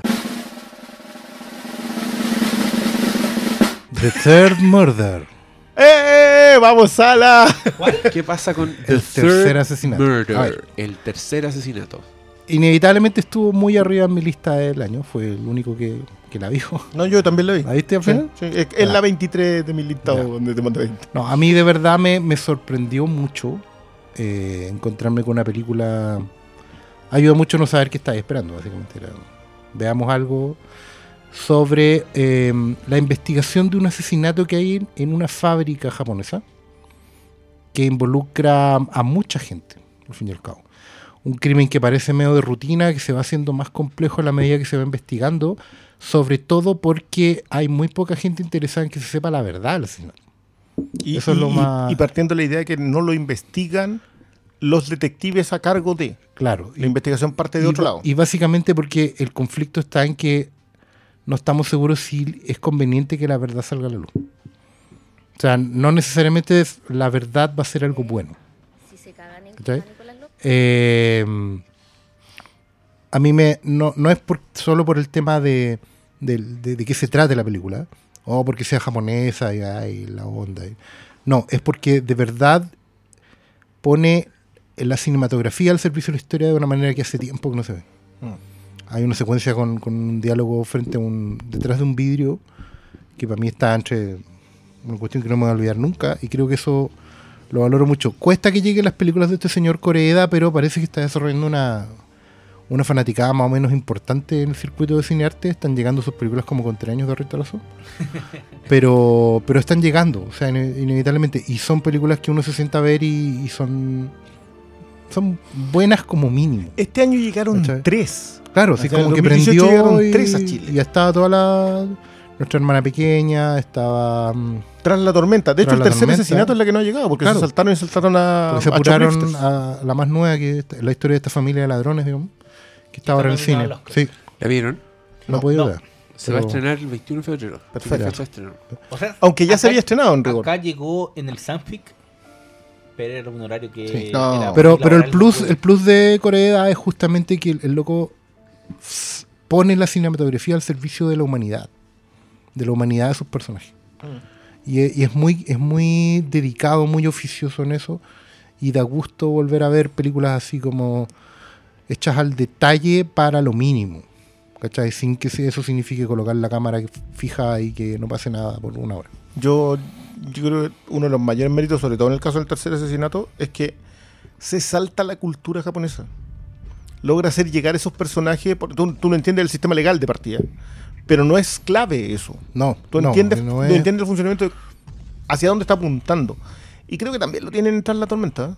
Sí. Se, se salta el factor cultural para hacer emotivo. Hijo, sí, es como, es como un Japón del siglo XXI. O sea, Ah, eso es el otro, el otro plus que tiene, que, que de verdad está siendo él el cronista de este Japón del siglo XXI, que no es tan distinto al resto del mundo, pero que llegado el momento hay una cosa que es inevitablemente japonesa dentro de, pero que hoy en día ese factor japonés es de mucho contraste con el resto de Occidente. Eso es lo que pasa. Porque es contar historias que son muy, muy normales de Occidente, pero hay- al final siempre hay una cosita que, que te desarma el puzzle y vuelve todo a foja cero. Así que nada, pues si se llega a estrenar, que debería, atentos y dense una vueltita por el cine. Pero está disponible. ¿eh? Sí, está- Está, está disponible en DVD, en Blu-ray, pero no está con subtítulo en español. Ah, ya. Todavía, porque debería. Todavía. No, pues si llegó de España. El tercer asesinato llegó de España. Lo que no, lo que estábamos esperando es que salga de México a un sí. precio razonable. Baratito. Barito, baratitis. Pero ya va a llegar porque todas las de Corea han llegado en formato baratito estudiantes. Así que ¿Estamos? aguante. Estamos. Ya. ¿Esta cuál sería? Ahora Este tenemos es el top. el anterior al top 17. Pero Ya. ahora les comunico, mis queridos contertulios, que tenemos el primer empate. ¡Oh! El primero. O hay más. Sí. Ya, ¿qué, significa, ¿Qué significa que haya un empate? Significa Quiere que dos decir películas que dos distintas sacaron el películas mismo puntaje. distintas sacaron el mismo puntaje, por lo mismo ambas están compartiendo el top 15 hoy. Ah, ya, en vez de. Y no hay 16. No hay 16. y No hay 17. 16. ¿No podemos meter una de las de? Ah, una que se que te habían olvidado. Oye, pero antes del empate, ¿les parece si ah, damos el primer premio? Ya, El ya, ya, ya, ya. Premio en la Sí, porque- categoría. sí, está Ya. bien, llegamos al 15. entre comillas. Ya, eh, digamos que el, el primero, ¿cuál, ¿cuál va a ser? ¿Cuál les tinca? No es como el, el orden que. En El orden que mandaste me pareció muy bueno. El Dewey. Ya. Yo les pedí a cada uno que escogiera el Dewey Award. Esto significa la película que nos hizo decir no espero nada de ustedes y así todo me decepciona. Se define sola la O sea, categoría. no, ¿no? el premio Dewey para mí. El... I expect nothing, and I'm still let down. A ver, cada uno de, los de los contertulios votó por una película sin conocer eh, ningún listado previo, Sí. ni, no, o sea, no había nominadas, me refiero, ni el de los otros. Así es. ¿Ya? Podemos, elijan ustedes ahora aquí en vivo y en directo, nombrar las cuatro, Ah, son diferentes. o en caso de que haya alguna con más menciones que ganó la categoría, por así decirlo. ¿Y eso ocurre? ¿Hay una con Ocurre por lo menos, sí. ocurre. Oh. Ah, pero igual nombre. No, digámoslas todas. Digámoslas Sí, todas. Pero digámoslas ¿y cuál todas. tiene más votos? al final voy a decir la, más votada, claro. Ya, ah, ya. Al final las más votadas. O sea, Ya. es que son cuatro. Ya, es que yo quiero decir ¿Ya? que esta, yo tenía tres películas puestas en esta weá. Ya. ¿ya? Y después la miré así como fresco y dije, ya, de verdad, ¿cuál era esta la que yo menos esperaba y, que más me decepcionó? Claro. Y fue bacán porque así llegué a la respuesta. Les puedo decir las otras, pero hay, hay matices. Acá estaba, para mí estaba clarísimo, pero dale. Ya. Con, bueno, de cuatro posibles votos, con uno tiene. Se nos presenta The Meg. The Meg. ah, mira. The Meg. En serio no esperabas nada de Meg y te decepcionó. ¿Por qué me miras a mí? Porque, porque fuiste tú. Porque sé que yo no esperaba nada. En realidad esperaba muy poco, pero lo que me topé en el cine fue una callampada. La película te promete ser sangrienta y ni siquiera eso te cumple. Y cuando una película de un tiburón gigante no ni siquiera te cumple con muertes bacanes, se pueden pescar esa película, doblarla en cuatro y metérsela por el hoyo. Porque, weón, es una callampada. Pico con Temec.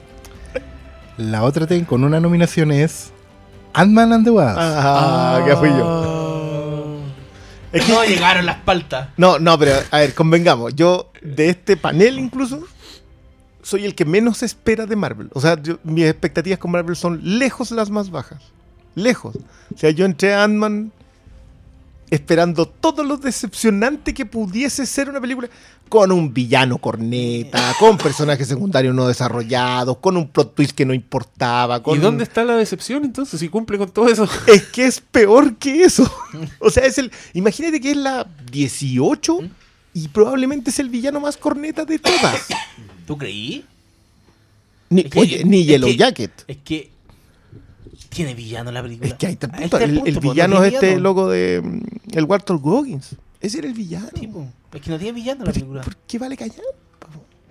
Es que es un relleno. Es una pausa para que tú- No, no, no, no. Yo no, de verdad que yo no esperaba nada y no esperé que fuera aburrida. Yo creo que esa película cumple. Está hecha solo para ese momento final que tiene. Ya, Chao. pero bueno, Nada por algo la película, por algo esta sección es, personal. Sí, A cada uno, cada uno sabe lo que espera de una película y cuánto le decepciona. Pero, Pero la ganadora, la ganadora con, con dos dos votos, sin conocerse entre ellos, fue Los Crímenes de Grindelwald. Sí, no, pero es que hay, weón, si hay una weá de la que yo no espero nada en el planeta, es del universo Harry Potter. Y esa weá fue. Loco, fue mirar pintura secarse. Así, Traduciendo el dicho de los gringos, de verdad fue. es Que weón no pasaba nada en esa weá. Después de un comienzo que yo encontré, ya, si este es el nivel, me quedo feliz, Dora. Pero weón. Weón. Oscar Salas, por favor.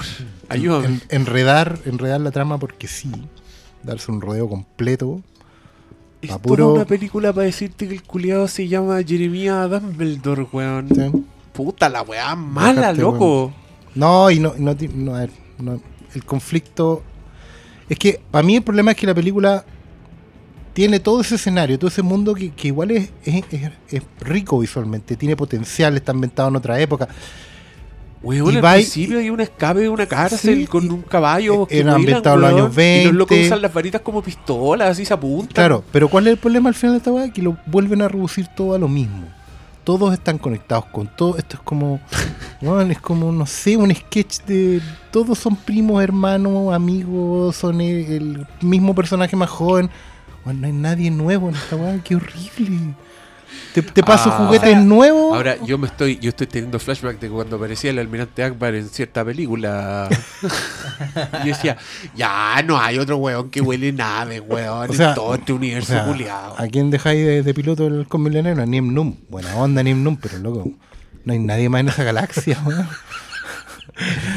Como- Hasta el nombre un ninguneo. Num. O sea, no, pero eso es mi problema. ya, sí, sí, no, es que esa weá también era muy ordinaria, weón, porque unos énfasis que tú te das cuenta vienen de otro lado, ¿cachai? No de la película, Y pero para los como fans. pam, pam, y- pero nada. Ya, yo No, debo no da- reconocer. No da, aventura, no da. Yo no, es debo- para, no es para fans, Ya. dice una fan. Yo debo reconocer que esta fue la primera película de Harry Potter que no he visto en el cine. Vi las ocho películas anteriores, hasta la primera de, de Animales Fantásticos y esta bueno la quise ir a ver. Hiciste bien. Ya. Como esta categoría tenemos más, pero ahora vamos con el conteo oficial. El puento 15, Puesto 15. compartido en un empate. ¡Pum! Se da entre los títulos. El tema es cuál nombramos primero. No. No, pues si están. Se empataron, pues da lo mismo. Digámoslo al mismo tiempo, de hecho. intercalando. De la, bla, bla. No, son. La balada de Buster Scrubs Ya. con The Other Side of the Wind. Ah, Orson Welles y los hermanos. en su medio. Los también. hermanos Cohen. sí. Buena. Buena. Netflix empataste. Netflix, te empataste, te sacaste a los hermanos Cohen, te sacaste un muerto. Bien. Bueno, yo fui el que votó por eh, The Other Side of the Wind. Nadie más. Sí. Sí. Así que, nada, para mí. Tú la, no la incluiste. A mí me encantó Dark Side of the Wind, pero tengo un problema técnico con ella que de verdad para mí es una película de su época. De hecho, el análisis que hace y la predicción que hace y todos los méritos que tiene no pueden ser traducidos al 2018. Pero se estrenó en 2018. Mm, Eso es como que encontraste una película del 74 enterrada y lo- lograste Y exhibirla. estrenó. Pero no. O, o sea, Pero la en mi- la mi tema técnico. La errante eh, Pero la de armaron. Esa la armaron completa. Y esta no la armaron. Mm, Es que ahí es donde yo tengo mi. La armaron, pero no tanto. Pero no tanto. Ya. Pero Oye, mi- para. No, Vamos ojo que yo- yo de 20 verdad- Van tres películas de Netflix, weón. 15. 15. No, y yo van diría que van más, más películas de Netflix. Sí, pero van tres de Netflix. Oye, Y faltan tres más. y faltan tres. Faltan tres más. Y qué bien. Ya, dale. Ya, dale. Vamos con el top 14. Ah, pero Ah, no pero vamos a no decir decir nada más. Ah, ¿y vas a ¿Nadie tener más Scratch quiere nada? decir nada más? No, bueno. Oye, Pero, yo buena onda. me voy a sacar, me voy a sacar un- el Dynasty. Preparen las cornetas. yo estuve en el Museum of the Moving Image y había una exposición de la, del vestuario de Buster Scruggs. Y bueno, el, el del vaquero cantante era una hueá hermosa. Se veía el cuero blanco, perfecto. También tenían el, el del hombre, el hombre almohada. También tenían esa ropa, tenían el abrigo de piel de Liam Neeson y era palpico la weá, era, era bacán. Yo, yo quería tocarlo y había un guardia ahí mirando feo y no lo hice. Pero es buena Buster Scruggs. Tiene capítulo. Tiene capítulo. Other Side of the. Wind le debemos ese episodio. Sí. Ese está, pero está anunciado. Dijimos Sí. que lo íbamos a hacer así que esperen sentados. Quizás no demoramos tanto como salió en estrenarse, pero Eso sí, si la película se demoró 20 años en salir, Pueden el esperarse. podcast, quién sabe. Más, po. 20 años más de la Orson Oye, pero yo creo que vean las dos. Todo de aquí. Sí, que- completamente. Eso es bueno. Yo Sí, Wind- Pura sandía calá. Simultáneamente, una en el teléfono y la otra en la tele. Ahí, pum, pum, mira, mira las dos. Si el empate el como fútbol, Orson claro. Welles lo pretendía. Como Orson Welles quiso. Y, y Cuarón. Alfonso. Ya. Ya, vamos con el 14. Top 14. Sin empate. Más No. puntaje que las anteriores. Top 14. Vamos. Y menos que la que está arriba. Así es.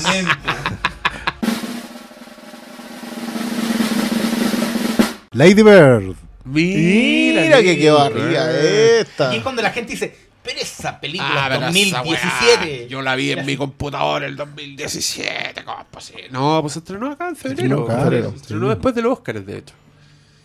Ahí la cagan, la han dicho. Pero cosa preciosa, po. No- never forget. Hablamos del Lady Bird. Hay capítulos Sí, de hay Lady De Bird hecho, es compartido con, con Henry. porque según algunos miembros de este panel eran dos películas de adolescencia, una desde el privilegio y la otra no. Eh, Es verdad. ¿Algo más que decir? de- Está. no, No, sí, creo, sí, creo que es una película que le ha resuci- le- el, el tiempo no le ha hecho daño. Es una de esas cuestiones que podéis Si volver a verla la y igual visto- fresca. Si no la, no la han visto, que esté aquí en el top 15. Un año después. Un año de. Sí, no, pues, ya, igual son 8 meses mínimo. Y, y No, creo pues que es una super, febrero. y Sí, es un una super buena película para ver al final del verano. Es por algo. O sea, Claro, y de hecho, Call Me Your Name y Lady Bird pueden Sí, volver a hacer un, Se pueden ver al final un del verano rotativo. perfectamente. En la entrada de clase, claro. Justo Sí. antes de marzo. Sí, pues. no. ya. 13. Top Ya. 13. Vamos con el top 13. Vamos. Uy, qué nervio, tengo nervio. empieza- ¿Quién ganará? ¿Quién ganará la estatuilla? A grade. ¡Oh! Me duele en el alma que esta cosa esté debajo del top 10, pero bueno. Ya, pero hombre, ¿qué, ¿cuál es la diferencia? Quizás no la vieron arriba? más, pues. ¿Cuál es Yo- la diferencia que esté más arriba? Yo la vi. No, no. ¿Tú la viste? Hablamos, ¿Tú hablamos la de lo viste? mismo. Yo, ¿En serio? Yo cacho. Sí, son ustedes dos no. ¿Viste? Oye, perdón por no haber visto la película que no se ha estrenado en ninguna parte, eh, perdón. Blu-ray como de, de octubre también. Y recomendada, yo le he recomendado mucho esa película. eh, también está entre las de mis favoritas del año. Creo que sí debo tenerla como en los primeros números que está acá. Para mí es indispensable. Eh, la cabra chica es un. La El- Elsie Fisher es un descubrimiento absoluto, a pesar de que ella igual lleva su buen rato haciendo cine. Y Bob Burnham se manda un debut de aquellos, creo que escribe y, dirige con una precisión que se ve poco. Como que logra destacar exacto lo que necesita destacar y los recursos que utiliza no son tramposos, se sienten completamente orgánicos. Eh, la historia de una niña que mm, trata de pertenecer en un mundo en que pertenecer es súper complejo. eh, Ella trata de ser popular en un mundo donde. y ni siquiera alcanza para eso. O sea, yo creo que no trata de ser popular, yo creo que trata de pertenecer. y si de no que- es- es que, ¿sabes qué? es como Porque por algo también que su se voz con escuchada Es- también. Y, eso, y eso implica ser. Cuando, cuando en- sobre todo en, en el mundo del colegio, de repente, como que. Es donde está. Sí, es que bueno, torean 8th grade es salir de octavo. Es básicamente es salir de octavo. sí. Y es una niña de 12 años que está tratando de hacer un grupo de un ambiente y no está porque no pertenece a ninguna parte. Eh, Sí, y el y conflicto su- del padre de tratar de tratar de estar ahí. Es- Mm. Eso, es- eso creo que es lo que mejor me funciona a mí en la película. Eh, y sobre todo por el desafío que implica estar ahí en un mundo en donde nadie realmente lo está. Porque todos son una careta en algún otro lado. Y sé que a mí también me gusta mucho la, la idea muy adolescente de pensar de que el siguiente paso es el borrón y cuenta nueva, porque ella va a pasar desde la Exacto. va a pasar la preparatoria. Entonces como que ahí ella dice básicamente que tiene como la oportunidad para comenzar de cero. Y de repente te das cuenta que la vida es No, y lo que se viene incluso peor. una O sea, Sí, o puede ser incluso y- peor. pero pero también te da las pistas para el otro paso. Yo no, no, no creo que sea una película que esté predicando, es una película que igual está muy consciente de que lo que se está contando no tiene una solución. Creo que en eso se parecen también con Clansman, de que es la reflexión sobre la situación y no eh, la solución a un problema. No te plantea un problema y lo soluciona. Simplemente te dice, sabes que esto está pasando y todos nos encontramos con esto en algún momento. Y, eso a mí me fue una cachetada completamente. Yo, yo encontré que es de esas películas que es profundamente emotiva porque sí o sí te va a llegar en algún en alguna arista. Eh, y la escena del auto para mí es una de las mejores escenas que vi el año pasado, para quienes en algún momento lo vean. También disponible en Blu-ray Así es. y probablemente en algún servicio de streaming pronto. Sí, yo creo ayer. Eso yo creo que sí. Yo intenté adquirirla hoy día en mi videoclub, pero no estaba. y después tuve que ir a comprar las papas. Oye, una cosa eh, igual esta película yo creo que sonaba mucho para el Oscar y no la pescaron No, la pescaron porque Es una para mí de las grandes ausentes eh, junto con, eh, Films Reform del- con Film Reform en, en otras categorías. Igual, Y, y esta que habría nominado. Eh, mejor guion original, el- a, la, a la chica a mejor, eh, a mejor actuación, incluso de reparto si querían darle. Eh, y era muy complicado que Burham alcanzara mejor director, pero yo creo que mejor guion original y mejor eh, actriz podrían haber llegado. una muy Eh, buena igual estaba súper complicado en actriz este año. En actor para mí estaba muy, mucho menos complicado y tomaron todas las decisiones erradas. Oh, qué onda.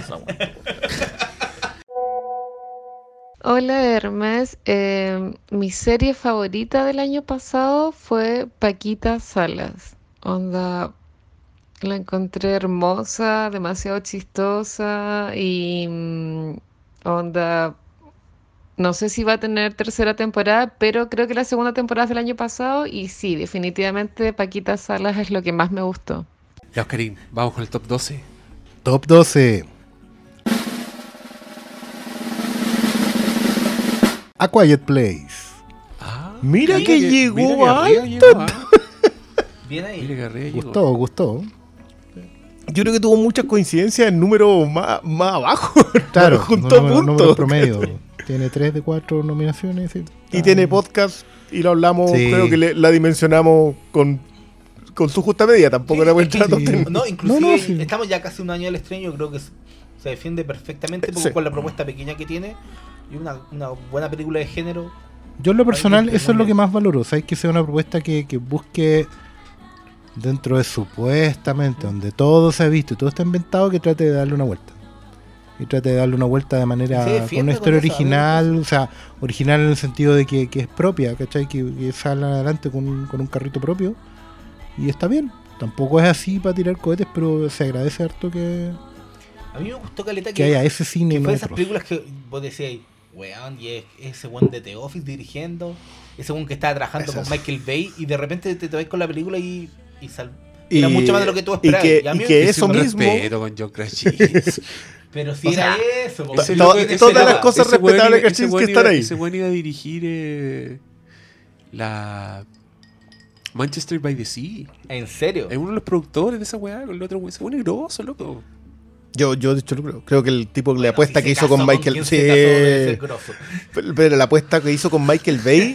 Yo, esa, Loco, la gente es más que su, que su cónyuge. ¿Ya? Sí, pero siempre hay, hay una cosa que yo, yo concuerdo con que no es tanto que la mina sea guapa, pero cuando te- una mina que con mucho talento y con y con cierta es porque ay, tenía el mérito de haber llegado, la hiciste. Algo el cabrón la hizo. No, pero, pero ojo, yo creo que la apuesta con Michael Bay, yo se la reconozco caleta a Krasinski. ¿Es buena? Yo no Es la que- vi. Es de no, no, no, pocas de de- Michael 13 horas, no sé si sea tan buena, pero la apuesta que él hizo al relacionarse con un tipo que despreciado por todo el mundo, eh, de decir, ¿sabes qué? Ya, Ah, ya. pero fue, le produjo Quiet Place, le hizo el- le- le pasó a la productora, ya haz tu mono aquí. Y yo encuentro que la propuesta de Quiet Place se sostiene en la honestidad de lo que es.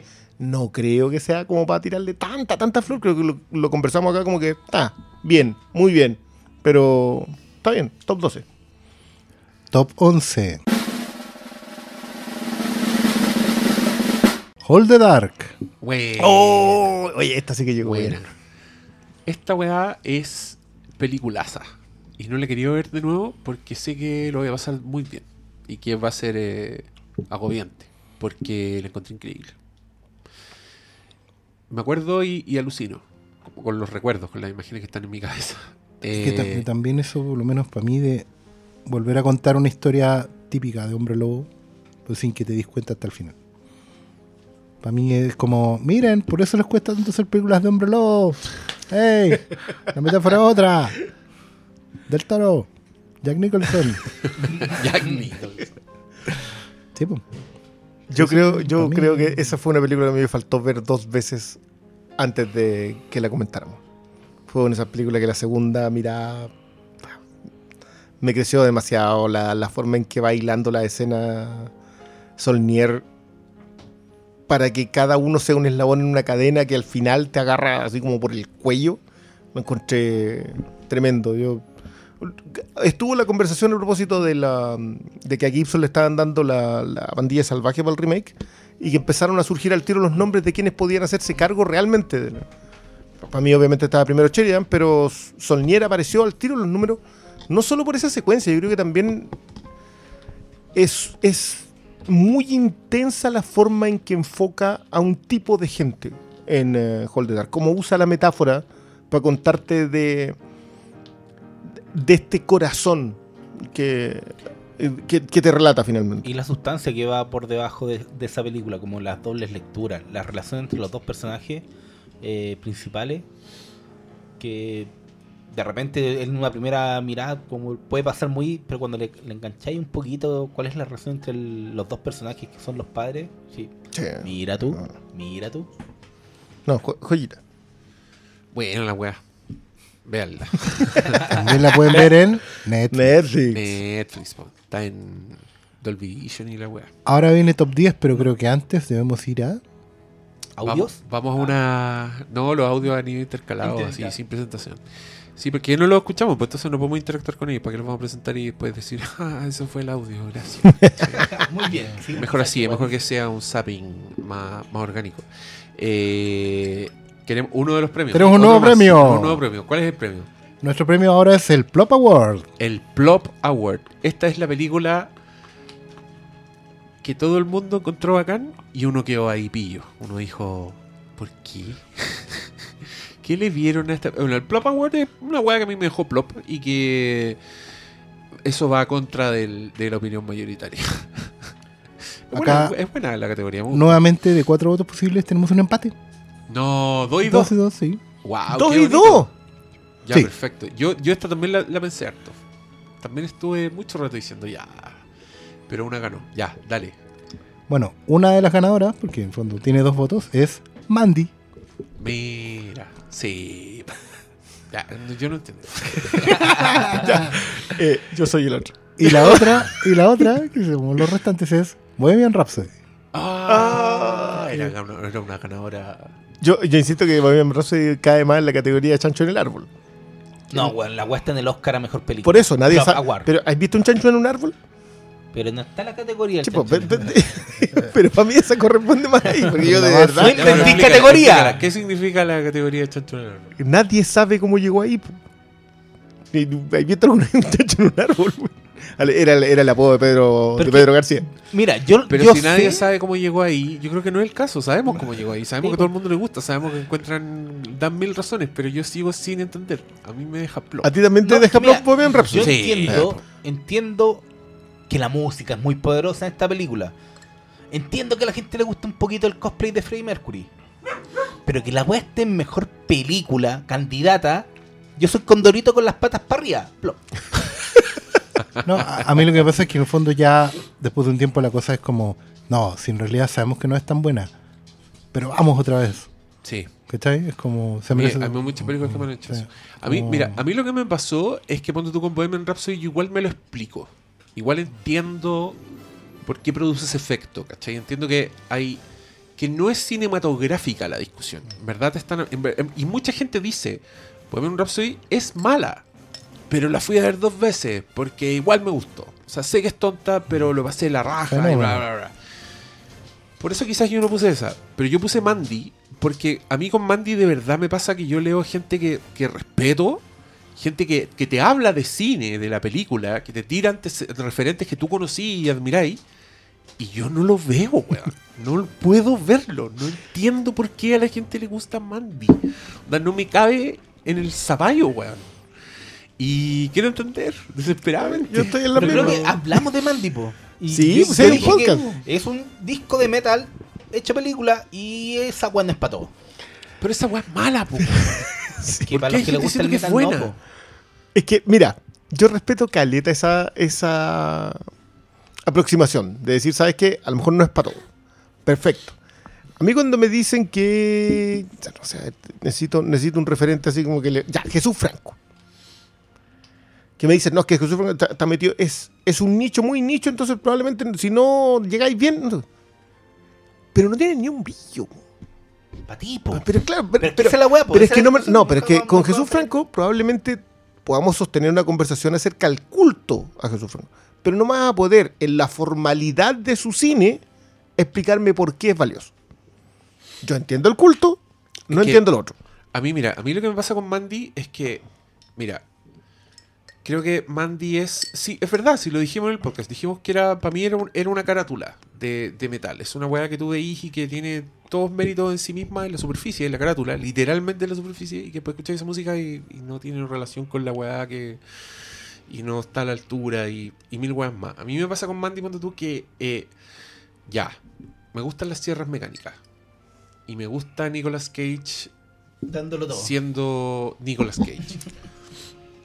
Pero no por eso voy a encontrar bueno al- a Nicolas Cage gritando con una sierra eléctrica gigante y no haciendo nada. ¿Cachai? Onda, el Nicolas Cage desenfrenado me gusta porque el weón está metido en una historia que me gusta. ¿Cachai? Porque el weón rompe cierta armonía con su sobreactuación, con su eh, overacting, como le dice mi- uno de mis críticos favoritos. Le- él inventó un término. Dice, lo que, lo que este weón hace no es sobreactuar, él es overacting. Está, o sea, no está overacting, está mega acting. Eso hace Nicolas Cage, el weón mega actúa.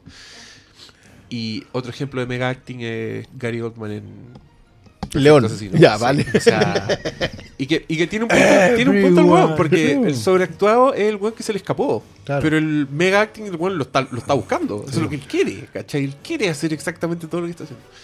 Pero bueno, el orgullo máximo de ese weón fue cuando el mismo Nicolas Cage usó el concepto en una entrevista. El weón dijo, no, ya, me voy por Paco". Listo, Y estoy listo. la razón. Bueno, el punto es que con Mandy, claro, estos weones me, me ponen un Nicolas Cage gritando, me ponen una sierra gigante, pero loco, a mí lo que me gusta de la sierra no es la sierra, es lo que hacís con la sierra. Y sentí eso con toda la película, como diciendo, sí, unos motoristas del infierno con esos trajes son bacanes, pero si no hacen nada y no están metidos en una historia que importa una raja, no me gustan tanto como la idea de Mandy, ¿cachai? Entonces, por eso doy plop también. No, Eh, yo, me- yo, yo no lo entiendo. Es así, así. Ya, pero hubo empate entonces.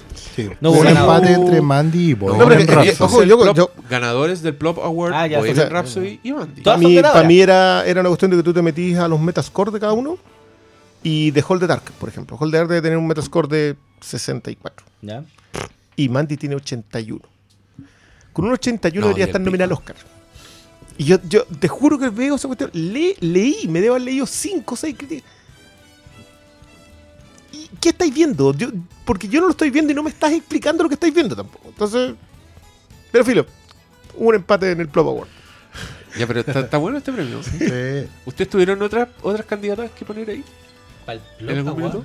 No, no, no creo que no. Igual estuve tentado a poner Avengers Infinity War. Pero me pasó lo mismo el raciocinio que con Bohemian Rhapsody. Dije, no, igual entiendo por qué. ¿Cachai? A mí la weá es cuando no entiendo por qué. Eso creo que eso debería ganar el premio. Es que a mí no me pasa eso de no ent- yo entiendo el por qué, pero si a- yo no habría puesto Bohemian Rhapsody. Si lo- el detonante para mí fue que esté nominada al Oscar mejor película. Sí. Esa guapa para mí el Plop Me me parece súper Es razonable. ¿cachai? No es- no es la Ah, película ya, a mí entonces- ni- cada uno premió ideas distintas, Es que sí, pero po. está bien.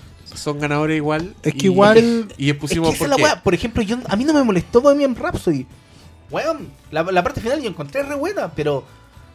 Pero el, el comunicado de banda, yo veo ahí a los buenos sobrevivientes, no cuenten tanto para que no quedemos tan mal, ¿cachai? Y esa weá a mí es lo que más me molestó de esa película. Pero ya cuando la nominan mejor película y que me estén diciendo que la weá ya igual tiene opciones, no, weón, plopa weón. Ya. Las patas de, con, de Condorito para arriba. Tenemos el Top 11. 10. Top No, 10. top 10 ya. Ah, Vamos a tierra derecha. Top 10. Y me gusta esto porque Y el sé- top 10 es. Ready Player One. Llegó al top 10. Un lugar llamado el Oasis.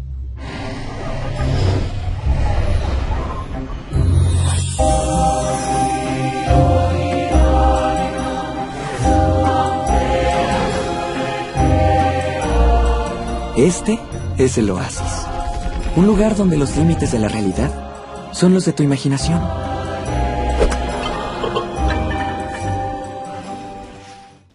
Bien. A mí me gustó Caleta. me gustó Caleta. eh, y creo que se la farrearon. Se la Yo también. farrearon, Yo cabrón. también creo que No la subieron. güey. pasaron por alto la, la simpleza. Hay un tema con, con pasar por alto algo cuando es fiel a su premisa inicial. Entonces, si esa premisa no es compleja, si no es cuática, si no es no tiene segundas, terceras lecturas, plot twists, etcétera, etcétera, etcétera. ¿Cuál es el problema con contar una, una historia de manera sencilla, directa y que más encima tiene el manso mensaje? po, si lo hablamos.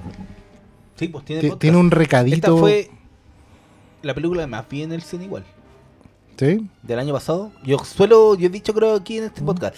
Yo a lo máximo veo tres. Esta igual la vi cuatro veces que nunca la hago. Ahí tienen fenómeno, ¿no? Eso de los que se repiten Bohemian Rhapsody. Dos ¿Quién, veces. quién se va a ver cuatro veces One? Es- Era muy chistoso. La vi dos veces. ¿Qué- mira Oh, qué es? fenómeno. Fenómeno. ¡Fenómeno! Los reincidentes. Los ven dos reincidentes. veces la película. Bueno, yo vi Interstellar tres veces en el cine. Y no, No te me gusta. gusta Interstellar. Para, ¿cuántas veces? Yo Squad dato. dos no, veces, po. yo quiero el dato. ¿Cuántas veces viste Mad Max Fu- Fury Road? No, ese dato no lo voy a dar. Yo la vi cuatro. Porque yo, y esa cuarta fue porque Principiante. cuando la, la reestrenaron en IMAX. Sí, yo en también, IMAX. La había yo visto también la tres. fui a ver Es que yo cuando veo tres películas es porque me gusta mucho. Y después me gusta como esperar un tiempo y me la repito en Blu-ray. Pero esa weá, vamos a la IMAX. Es verdad, le tiramos harta flor a Ready Player One en su momento. eh, tampoco siento que que la película haya envejecido algo. Yo creo que por eso mismo, porque la película es súper está súper encapsulada en lo que quiere contar. Sobre todo lo que quiere dejar, bueno, las orejas que quiere tirar y sigue siendo mil veces superior al libro, así que... nada. Yo hoy día, en- cuando estaba en la elaboración de la lista y empecé a repasar los podcasts, porque dije ya, pa- pa- para hacer esto mismo, o sea, esto conversamos acá. te la pega completa. Sí, completa. Eh, pasé por el de. mm, por uno muy. que nos criticaron bastante.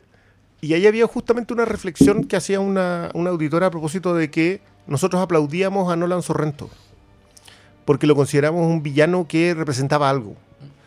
Eh, lo que ella hacía decir que, era mucho mejor el, el villano de esta otra película.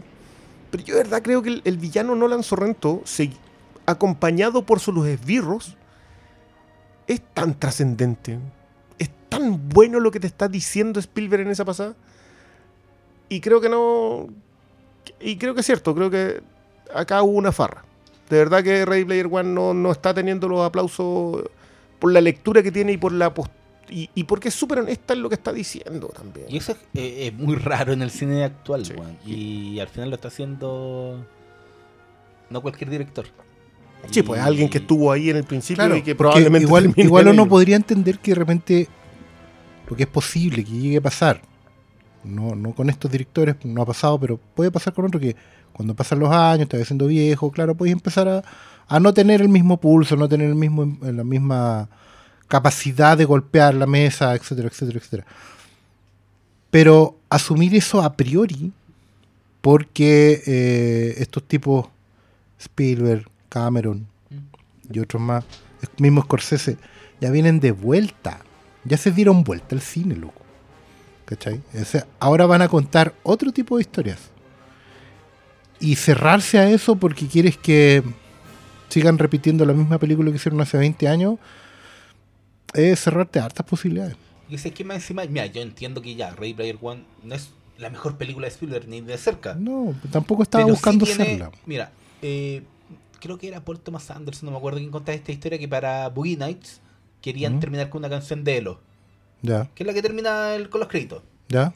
Y para hacer eso, eh, llevaron a Jeff Lynne, que es el, el vocalista, Sí, sí, y pues, le mostraron y- toda la película. po. Claro. Cuando termina la película y empieza su canción, el one levantó los brazos. A mí en Ready Player One hay una escena que me hizo hacer esa weá, que no, no pasa generalmente en el cine, porque de repente te, te encontré con películas que son poco sinceras, pero la sinceridad de Ready Player One a mí me llenó completamente. Es que esa es la cuestión. No, no pretende engañar a nadie. Es una película noble. Eso es lo que tienen que tener Sí, claro. hay- Y- hay un- y hay una nobleza desde el origen, desde el postulado, desde el tirón de oreja. sí. Porque también es uno comprometido. O sea, no te está, no te está colocando a Nolan Sorrento ahí gratuitamente. Te está diciendo, sabes, que él es alguien a quien le, tú le estás rindiendo pleitesía. Asume quien, que, que eso está pasando. Y tampoco lo, lo- lo dispara desde un... que podría. O sea, pero no se sube a un podio para hacerlo. Porque también se responsabiliza colocando ahí toda la cultura pop que coloca. Yo no... Pero también concuerdo con, con lo que dice Diego. Yo creo que acá hay una farra más o menos importante porque nos, nos estamos perdiendo la honestidad en el artificio.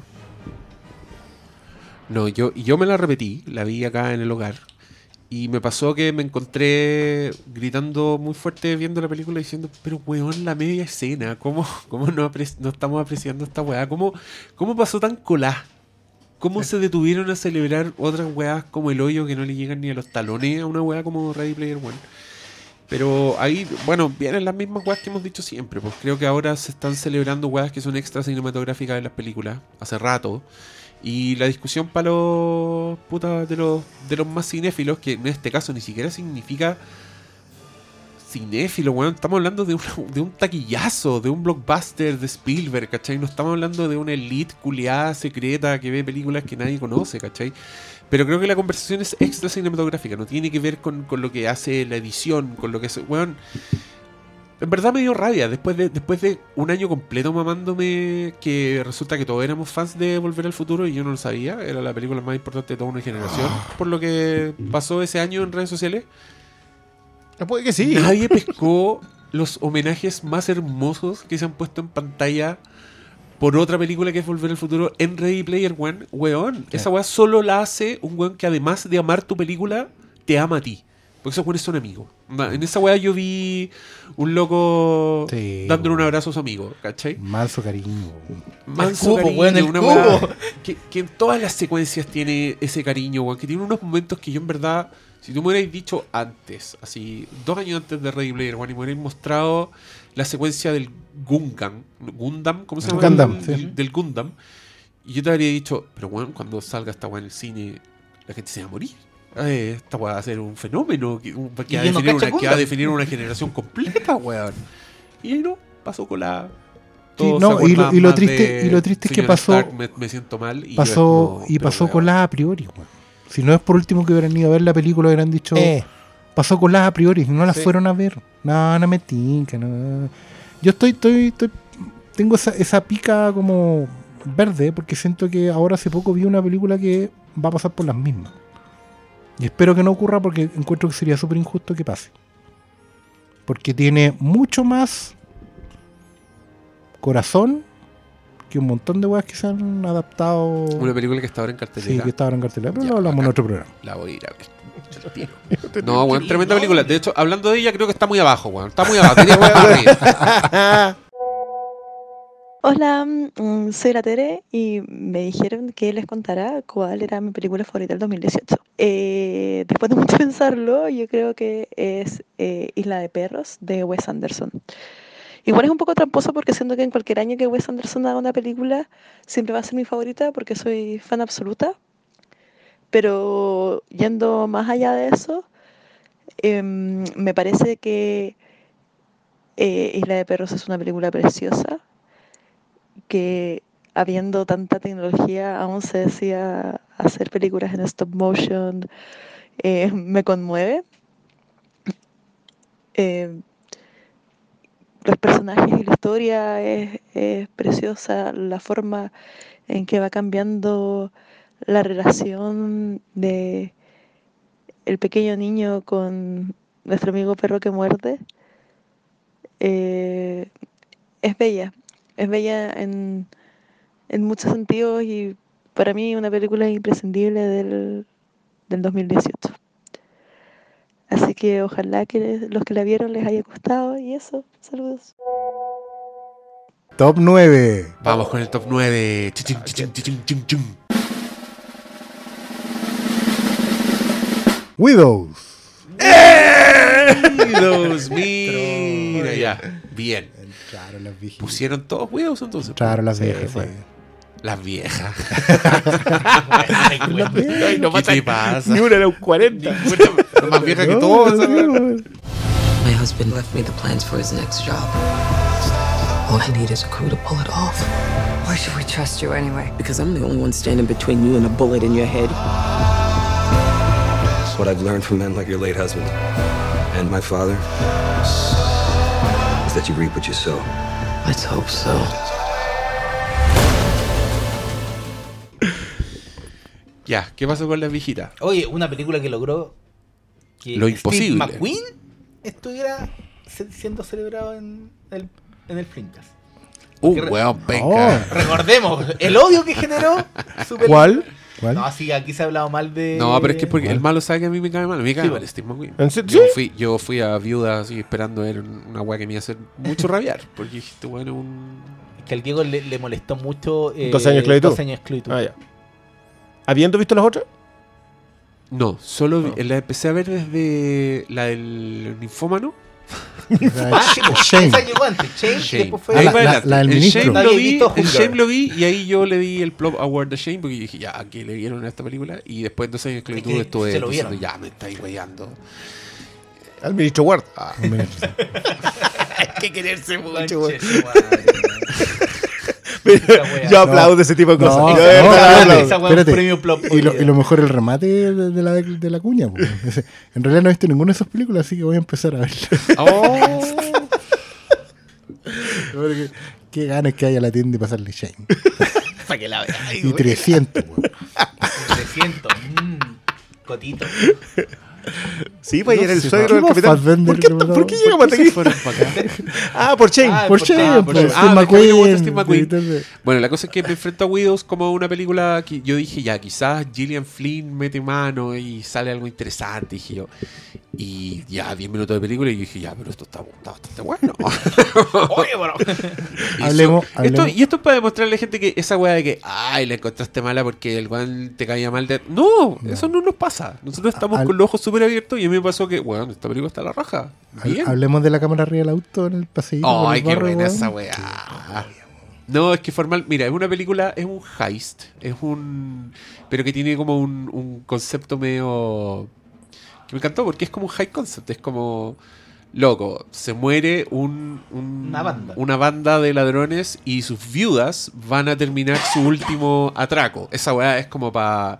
Es como te da hasta para película con Melissa McCarthy, weá, ¿cachai? Es como un, es una weá que podría ser así muy claro, podría ser muy, muy, muy Kuma. Pero el weón mete como unos enredos políticos entre medio y los personajes femeninos además son a toda raja. Y, y es buena la intriga y es muy Gillian Flynn, tiene un twist así que es más Sí, Gillian Flynn tiene, que tiene la concha de cosa Gillian Flynn. Pero además ¿No? creo que tiene ese plus de que el barrio, la gente, todos son súper grises. Sí, Yo hace mucho po. tiempo porque tú decías, bueno, el, rico contra el pobre, el negro contra el blanco. Pues hay que no, Y, los- weón, no, y- no, al y final Daniel era como. Kaluuya, Todo weón, en esta película. Manso Qué papel. bueno. Daniel Kaluuya ahí poniéndose, yo te diría que a la altura de Joe Pesci. Sí, Sí, cagado la totalmente. risa. Sí. Sí, y, y ¿Te está, acordás, no? Y desde, y Pero desde otro referente, ¿ah? El vacuum, Sí. ¿no? Sí. y Yo no voy a está jugar otro ¿no? referente Scorsese. Sí, po. Es que, es que yo encuentro que, el- que, la, que concuerdo mucho con que es casi Joe Pesci. Sí. Pero el referente es desde otro lado. Porque, porque va desde el. No, Pesci va desde el italoamericano, pero no va Sí. desde el gueto. No, Hasta este otro va desde el gueto. o sea, y- Sí. y, en la cuestión de la escalada de poder. ¿Por qué estáis postulándote a político? Ganamos esa misma plata en una semana. Y el otro le, le explica que en realidad el auténtico poder no está en, en ganar plata. Y es súper bueno como. O sea, los diálogos entre Colin Farrell y, y, y- el y asistente. Robert Duvall. Ah, Robert Duvall. Anda. Pero es que sabes que toda esa serie de, concade- de concadenaciones de relaciones, como van cada uno en su propio mundo relacionándose e impulsando la trama para arriba, porque otras películas se podrían haber centrado solo en los cuatro personajes femeninos, haberte En el de heist incluso. y- Haberle cargado todas las tintas a la Viola Davis. o a la Viola Era lo más fácil. Y eso no, la película te- tiene mucha sustancia No, po. y te arma un mundo y Más rico que. Sí. Fíjate, o sea, entiendes las motivaciones de la, de la corredora. De Yo para mí esa cuestión que, que te la arma en dos escenas. Sí. En dos escenas te armó el personaje, ¿cachai? Y, y sí, yo igual creo que McQueen tiene esa, esa cualidad. Independiente que, un- que yo también no le tengo tanta, tanta buena a dos años esclavitud. Me gustan harto las otras dos. Pero, pero sí creo que el tipo logra construirte un personaje en, en ratos muy cortos. Yo se los comentaba la semana en el, en el podcast anterior. Para mí este es el mejor heist movie desde Hit. Eh, porque también creo que tiene esa misma cualidad. ¿Se acuerdan del personaje de Dennis Heisbert en eh, Hit? Sí, Ya. pues huevón. A mí- a mí la corredora es eso. manso personaje. Y lo hacía en dos escenas. Ay, quiero ver Hit. Esa, esa va a ser mi próxima película. Muy bien. Oye, el pero ¿sabes festival qué? temático. Hablando de eso, es- el año pasado se estrenó eh, la precuela de Ocean's Eleven. Ah, o sea, Que no era- sabemos lo que es exactamente Ya. Ocean's 8. Pero era era una precuela y no, No le era llega precuela. ni a... No era precuela. O sea, no, pero era... Era secuela, un spin-off, espera, era un spin-off. Era un spin-off, remake, Remake, secuela. secuela, todas las weas. Pero Remake, una remecuela. Remake, precuela. ya, No sé, ya todo. Ya, pero al final, en esa película no hacen ni el 0.2% con sus personajes femeninos. Que, bueno, tenían al- a las mansas actrices. Pero Mira, yo, yo leí esto hace mucho rato. Lo leí a propósito del primer tráiler de Widows. ¿Mm? Que alguien decía que eh, Ocean's 8 era Marvel y Widows era DC. ¿Y Porque era oscura, porque era... Oh, No, no ¿es estoy de acuerdo. No estoy de acuerdo. Claro que no. ¿Cómo se te ocurre? Por supuesto. Toda cuestión tiene matices en cada personaje. Oye, lo de la de Vicky es extraordinario. Las Sí, de Vicky. las Todos. escenas. Yo la, la ¿Y escena, la, la escena del desenlace. Pasó muy, Muy muy, muy, desapercibida O sea, esta yo, película. yo encuentro que el- de verdad que es un castigo no haberla nominado a nada. A nada. Ni mezcla sonido, ni a nada. Ah, nada, nada, nada. Ni, Ni no, un- ni, ni un- ni siquiera la actriz. eh. Y Pero- la de Vicky se, de- de se Vicky merecía sí. una nominación eh, secundaria. Sí. Porque está el personaje como lo construye. Sí. Una, eh, sí, tiene mucho Gillian Flynn, ese personaje que entiende sus armas en su género. Sí. Y sabe desarrollar esa herramienta y sabe utilizar. Lo de la secuencia de para comprar las pistolas es una cuestión impresionante. Y, lo- y- y el placer de la película detallista. El, el- para mostrarte que las minas se quieren robar no sé cuántos millones de dólares, hacen el ejercicio de Llevarse lle- la plata. llenar un- unos tuppers con tierra Claro. para ver si se pueden llevar el peso de los billetes. Sí.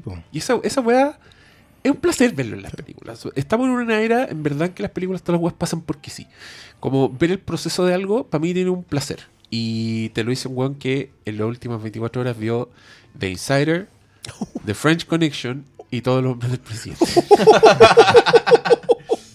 Tres grandes películas que estarían nominadas. que, que medio rayado, weón. Con Insider, Con Con todas las, películas de- de- weón. Bueno, yo, esa tiene mi escena favorita de Michael Mann. ¿qué es cuál? La secuencia de la pasada de, es con Iguazú de fondo y la pasada de la, de la pintura a la hija en la playa. Ah, esa, Esa es mi escena favorita de Michael Mann. Mira, Y, y la competencia ahí no es fácil. Porque hay, hay dos de Ali. pero es que ahí. Oh, Mi película favorita del 2018 fue Hereditary, que más que una película de terror creo que es un tremendo drama familiar, hilado a través del terror más primitivo y más sofisticado a la vez que he visto yo en una película. Creo que es una cinta increíblemente bien actuada, donde cada personaje además está viviendo su propia historia del terror, donde no puedes evitar identificarte con cada uno de los procesos que están viviendo estos personajes impresionantes y con situaciones impensadas. Creo que más allá de, de todas las películas de terror que hemos visto, Hereditary eh, empuja estos límites y te lleva a una aventura emocional que es súper agotadora, pero a la vez increíblemente satisfactoria. Ya. Bueno. Top. Ahora vamos a pasar a Ocho. el segundo empate de la noche. Segundo empate. Ah, ¿cómo el segundo? Números, dos Pues números tuvimos 8. uno. Ah, ya. Sí, pues. No, no, no, pero, pero lo dijiste como O sea, si quedara otro. segundo Ah, Hay empate. dos, dos números 7. Pero espérate, ¿se llama dos número 8 entonces? No. No. No, Dos número ese es siete. el top 7. Top 7. Dos películas que Top comparten siete. nuestro top Ya. 7. Vamos. Oye, qué lindo todo. Tenemos el top 7. Mission Impossible Fallout y The Post. How are we supposed to comb through 4,000 pages? They're not even material? loosely The organized? Times had three months. There's Yeah. no way we can possibly He's get right. this done. We got less than eight hours. We could shoot for city, then we'd have 10. Hey, hey, hey, hey, for the last six years we've been playing catch up, and now thanks to the President of the United States, who, by the way, has taken a shit all over the First Amendment, we have the goods. We don't have any competition. There's dozens of stories in here. The Times has barely scratched the surface. We have 10 hours till the deadline, so we dig in.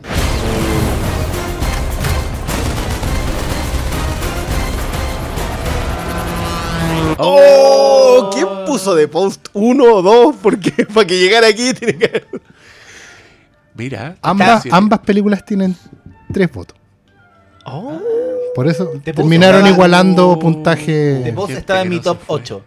Oh, Ah, mira. muy bien, muy bien. Y la otra está en mi top 4. Le dio harta cuerda. ¡Oh! Ya, pero no revelemos los. No, no, no. Sí, no relevemos la trastienda. Pero ya, pues.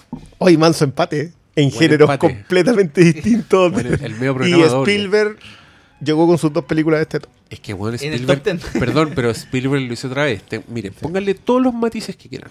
Pero este weón ha hecho esta gracia tres veces en su vida. Mandarse al buche una película histórica basada en hechos reales, muy en serio, Más y dramática que la un mierda. festival de efectos especiales y adrenalina. El mismo año. Lo ha hecho tres veces. Lo hizo con la lista de Schindler y Jurassic Park. Lo hizo con Munich y la Guerra de los Mundos. Y ahora lo volvió a hacer con The Post y Ready Player One. Qui- Quisiera acotar que Lost World y Amistad son del mismo año. Cuatro De veces. nuevo, lo ha hecho cuatro veces, weón. Oh, pero weón. Y no te baja el nivel en ninguna de las dos weas. Por loco veis de post y la wea es perfecta. Yo les quiero confesar que es una película que envejeció muy bien en mi memoria. Porque hace poco estuve en un vuelo donde podía escoger muchas películas, entre ellas películas que no había visto. Sí, Y escogí de post. Y me zampé de post completita. Y fue una joya. Tanto que me dieron ganas de ver todos los presidentes. Estabas contando ahora, Este es claro. Mi festival temático, yo les cuento. Hagan sus propios festivales de cine. Cuéntenos. Todos los días den una película distinta, pero que tenga algo que ver con la anterior. Hagan esa weá. Uy, lo van a pasar súper bien. Ese Pero no la hagan con Marvel. No, es que eso te iba a decir. eso- esos son Puta universos cohesionados mucho mejor. ¿Cómo echáis a perderla? weón. ¿Por qué echarlo? Pero Estoy dando una advertencia. juego. Pero no, pues nadie iría a la salir con es facilista, po. eso. Claro, no busquen universos cohesionados, busquen Hagan el cohesión. juego de Kevin Bacon con películas. Hagan esa weá. No, no vean más. No, ya. Pero hay gente que lo No habría vean entendido así. sagas, po, No, si quieren no, vean no, no, no una de alguna continuaciones. saga, pero claro, Claro, la idea no es hagan sus propias sagas, eso es lo que estoy diciendo. me- me- Podía enganchar una, no sé, pues The Man Who Came from the Cold con Winter Soldier. Ya, esa te la aguanto. Buen, Ahí, festi- esa es festival, ya, ¿viste? sí. No, ¿cuál era lo que hablan? cosas. ¿Seis días del cóndor? Ya, dale. Oh, eso- oh, esa estaría muy buena con Winter Soldier. Los tres días del cóndor. O sea, tres días del cóndor. Sí. También estaría buena. Ya, Ya. pero- Ya, Ya, pero, no nos metamos yo- eso. yo igual hablé de, de, de Post un poco de eso, creo que es la mansa película. Sí, yo la puse, no, no me acuerdo en qué puesto, pero estoy feliz. de Yo que- también creo que es una película muy importante. Y es importante para los tiempos que corren. O sea, es importante para todo el mundo. No- mm, todavía no me encuentro con alguien que yo le diga, anda a ver The Post. Porque también la estaban pasando por alta, sí, que el tío Spielberg, que, que otra vez con Tom Hanks y, y era como, bueno, basta, no hagan eso, vayan a ver la película. La película es una joya. Es algo repetitivo. Recuerda que con Puente Espías pasó. Sí, pues. Y mucha gente no la vio y después te dice, oh, no la vi, de ahí la viste. Puta. A mí, a mí Puente de Espías que me gustó bastante, pero no tanto como The Post. Yo, Sí, también que- creo que bueno, es mejor. tenemos podcast eh, con pa' Post. ambas. Y pa' Puente de Espías también. Y para Puente de Espías también. Pero el de mm, en The Post nosotros hablamos, a mí eh, el señor Diego Muñoz acá presente me echó a perder mi visionado de Steven Spielberg, que ahora tengo que ver todas las películas de Spielberg dos veces, porque ando buscando el famoso... eh, ¿Cómo se llama? El- no, pues que lo hace y lo hace. Sí, pero desgraciado, de- de. Post lo hacen una weá. maestro. Lo hacen una weá imposible. Ese es el plano secuencia escondido. Claro. El, El plano secuencia invisible. Sí, el plano secuencia invisible. Que después yo el otro día estuve viendo Terminal y olvídate ahí que eh, ahí hay cuatro veces que lo hace así. Que el es su forma de dirigir y no nos habíamos dado cuenta. dirige así. Y en, y en Ray Player igual lo hace en secuencias de acción, Sí. que son. Que es- Bueno, Claro, está en el top uno, uno, claro, uno ahí termina apreciando más ese tipo de películas que se hacen de verdad, se hacen en el montaje, se hacen moviendo gente se- y no con gente sentada delante de un computador. Y cuando digo gente, estoy hablando de 3.500 personas. Eh, y ese mismo nexo yo lo voy a utilizar como paso a la otra película que también se hizo con gente haciendo cine. Entendiendo el cine de la de Mission esa- Impossible Fallout. En que ese weón se tiró de la estratosfera. Como siete veces. Se porque- quebró un tobillo saltando de un edificio para otro. Aprendieron a andar en helicóptero. Colgó de un avión, weón, en un plano que te da vértigo. Eso Quedó lo- colgando de un canasto culiado de un helicóptero que también lo hizo. Pero es que si se nota que lo hace, si el weón va para la cagada colgando, weón, agarrándose así por la vida, weón. Y uno ahí comiendo carita, ah, no, mala la weá. este weón y la cientología. Tom Mira, Cruise, usted- weón es usted- gay. Ah. ustedes sabiendo que, que el weón no me mueve ni un pelo, también quiero aprovechar de decir que no es forma de acercarse a las películas. No porque la weá ya se haya visto, no porque la weá ya exista, porque sea predecible, la weá es mala. Así es. Basta hacer pero eso. Sí. Basta. No, pero es que están, están mal apreciando Es que no Mission Impossible Fallout. Es que, yo- ¿sabes qué? Yo- a mí me gustaría que pudiésemos llegar como al, al consenso de cuál es el término que ocupan los gringos cuando ocupan craftsmanship. Que es artesanía en rigor, Sí. pero no sé si se aplica exactamente a la construcción cinematográfica. No, es- no, no- no estoy seguro si se lo pueda definir. Es como talento, pero a un, un tal- Oficio. un oficio, pero sí, po, el talento Pero- pero- asociado. pero no, pero un talento asociado a algo que se ha perfeccionado con el tiempo. Eh, eh, bueno. no, no es que algo que salió con lo que naciste, sino que algo que tú. Yo creo que McQuarrie, pulido. yo creo que específicamente él está llevando la acción. Yo, yo no quiero no quiero igualarlo a otros directores que han hecho han estirado el género a lugares extraordinarios, pero creo que es lo que está haciendo con la acción. Que, que convengamos en esto, el género de acción como tal, el del héroe de acción, nosotros debe tener, ¿qué? 30 años. Y creo que está llegando unas cotas eh, que también lo tiene rápido y furioso. Pero no es. No, no funciona igual. No lo, que, lo que igual, alcanza no. acá es otra cosa. Es que a mí me pasa que la Rápido y Furioso, pese a todo lo que es, a todo su, su analogismo, que igual había como, pero especialmente con el director que se fue, el weón tenía como un énfasis, como que le gustaba mucho romper autos. La weá ya está en una, etapa, en una etapa en que sus secuencias son weones cayendo en paracaídas, como un green screen muy ordinario. Y edificio, un auto saltando entre dos rascacielos en Dubai que puta es una weá que mi ojo rechaza porque es ¿Sabes un efecto falso? visual, ¿cachai? Eh, me pasa con Fallout que creo que eh, McQuarrie es un weón súper cinéfilo. Te das cuenta siguiéndolo en Twitter. El otro weón, el weón se puso a hablar de la ventana indiscreta porque el lugar la estaba viendo en la tele. Y empezó a decir, fíjense cómo cambia la luz acá, fíjense en este plano. Es un weón que está pensando así, en ese nivel. Y creo que el encontrar a un weón demente y multimillonario como Tom Cruise es una weá única, que te va a dar películas que son increíbles. Yo creo que no es coincidencia que este sea el único director que ha repetido el plato Un weón. en sus misiones imposibles, porque es el weón que está a la altura. Es el weón que Tom Cruise le dice, quiero saltar de la estratosfera. Y este otro weón le dice, ya, pero ¿y si te vas muriendo para abajo en la secuencia? Y Tom Cruise le dice, ah. Y, y es un weón que le ha dicho que sí a, una- a unas locuras, o Pero sea, si, weón, piensa- impresionante. ¿Cómo hicieron la weá del. No sé si ustedes vieron el cómo se hizo de la escena del helicóptero. El conche su No, madre. no, no. Lo- me acuerdo que estaba antes. Que, que el tipo estuvo así como no sé Entonces yo creo que realmente con si Tom Cruise muere haciendo Misión Imposible 8, que ya está anunciada la serie de la 8, Yo creo que va a morir en cámara. Es que, weón, ya está llegando a un nivel que es enfermo y yo solo tengo pala- para bienes. Respeto ahí. Respeto. La respeto. Pues ahí que lo del, cine- crear lo mi del propio- cinéfilo a, Es a Macquarie se le nota, en, Sí, en- sobre todo en las 5, cuando hace la secuencia del hombre que sabía El hombre demasiado. que sabía demasiado. Y, y- Huevo, y claro, o sea, si le vaya a chorear a alguien, sí. choreale a Hitchcock, ¿cachai? Me No, parece pues, muy tú- aceptable. No, yo encuentro que me ocurre un grosso porque ya, una weá es hacer las locuras, pero puta, lo- los indonesios también están haciendo Sí, po, locuras. a peso el y muerto. Jackie Chan también hacía y la locura. millón- y con un millón de dólares. Pero creo que la fineza de McQuarrie, que weón, esas persecuciones en moto con la cámara No, puesta precisamente atrás de la moto, que sentís vértigo, sentís todas las weas posibles. No, y sabéis que sabéis que una piedra le reventaría la rodilla a Tom Cruise. ¿Y no, cómo- y cómo- la y- ge- el trabajo de la geografía que vos nunca te perdí en la secuencia de acción, que es algo que pasa mucho. Sí. Eso- y eso es oficio puro. Es lo Sí. que separa a los buenos directores de acción a estos que le- el término es como. Puta, lo- no es- se me olvidó el término, pero hay como de buenos que sirven para hacer una pura weá como MacG. Que. No sé si lo cachai. O, Del o ojo de Ratner. Charlie, sí. Como que ya, weón, es que hacen la weá, pero. Ahí nomás quedó. I- Igual ese weón no sirve para nada. Pero... Sí, pero. No, este weón eleva la, la acción. Hace una weá que, claro, para estos tiempos decir que hay una pelea entre dos helicópteros al borde de una montaña eh, no es la gran cosa, ¿cachai? Te suena algo que hay visto mil veces y las Avengers son palpico, como que ahí caen, sacan un planeta, un, un país de cuajo y lo vuelven a soltar en la Tierra para hacer luna. explotar la weá, ya. Entonces, te enfrentáis a esto, pero te das cuenta que en verdad dos helicópteros en una montaña es una weá espectacular y es una weá impresionante que nunca podíais ver y que en esta película te la creéis completamente porque estáis viendo frente a ti dos helicópteros chocar y weones salir volando que estaban adentro y, y para mí eso es muy meritorio. Me alegra que esté tan alto en el, en el top. Y qué bien que comparta puesto con The Post. Esto habla muy bien de todos los individuos aquí presentes. Muy- Oye, me acordé el término, es hack.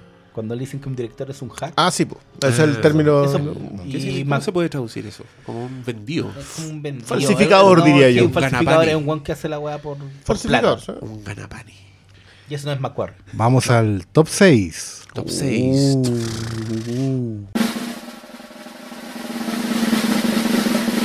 Isla de Perros. Oh. ¡Eh!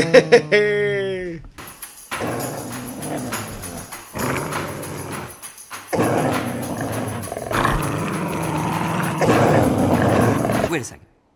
Before we attack each other and tear ourselves to shreds like a pack of maniacs, let's just open the sack first and see what's actually in it. It might not even be worth the trouble. What do you think? I'm not sure. Maybe. Hi. A rancid apple core, two worm-eaten banana peels, a moldy rice cake, a dried-up pickle, tin of sardine bones, a pile of broken eggshells, an old smushed-up rotten gizzard with maggots all over it. Okay, it's worth it. Nada, pues acá tiramos flores Sí. hace rato, digamos. Hay flores para tirar. Una, una película magnética, hipnótica, estroboscópica. Bella, hermosa, emotiva. Un triunfo. Un, un canto de vida. No, to- todos los que ya vieron saben, todos los que ya vieron Isla de Perro saben que Isla de Perro. Isla de Perro es como un hechizo que te, que te cae así, y veis una weá hermosa sin parar y que es contagiosa, porque el otro día la estaban dando en HBO y uno miraba y se acordaba y oh. Y también vimos un libro por ahí en una librería visitada que era ¿Viste que sacaron un libro gigante sobre eh, Wes Anderson? Sí, que lo escribió sí, el Matt Soler Stice y que es un Sí. libro hermoso. Ya, pues, Wes Anderson ha seguido haciendo películas. Entonces, Matt Soler Stice se tira un libro por película. Tira-. Sacó el de Gran Hotel Budapest y ahora está recién salido del horno el de Isla de Perro y era una wea. Baba. Caía la baba. eso no ya- me lo compré porque todavía no leo el, el otro que está ahí. Son, son artbooks de Wes Anderson. Puta o sea. Sí, pero lo escribe este crítico que es la raja. pues, entonces, son buenas las weas. Son ensayo y, y objeto de. vean Isla de arte. Perros si aún no lo han hecho. Está bueno. Veanla, top 6. Ya, oye, aquí hagamos pausa de nuevo para. ¿Nos ¿Otro quedan premio? premios? Nos toca premios. Pero sí. tenemos dos. De Pero repente otro- damos los dos el al otro- tiro, o- No, antes del top 3. Ah, ya. Claro. Ya, ya, entregamos un premio. Sí. ya, vamos. ¿Cuál premio entregamos? ¿Entregamos peor película? No? Ahora nos toca el Incomprendida Award. Ah, ya. Aquí Entonces nos quedan es- tres. Incomprendida, peor y, mo- momento, momento favorito. favorito. Ah, ya. Ya vamos Cada dos. cada dos. ¿Ya? ¿Sí? Sí. Ya. O no, pues, cada ¿Cuál uno. es su...? cada uno, sí, ya, top este es el, el Incomprendida Award. Este el- yo creo que es la película que no supieron valorar. Y que cada uno decía, oye, weón, si vela, vale la pena, vale la pena. Yo creo que cada uno de ustedes tiene uno, ¿no? O, o si Para, para que- cuatro votos hubo tres películas. Ah, hay, hay ¿otra una, vez? hay una que tuvo dos menciones. Ya. Dale. Así que tenemos en primer lugar, dentro de las Incomprendidas Award, Rampage. Ya.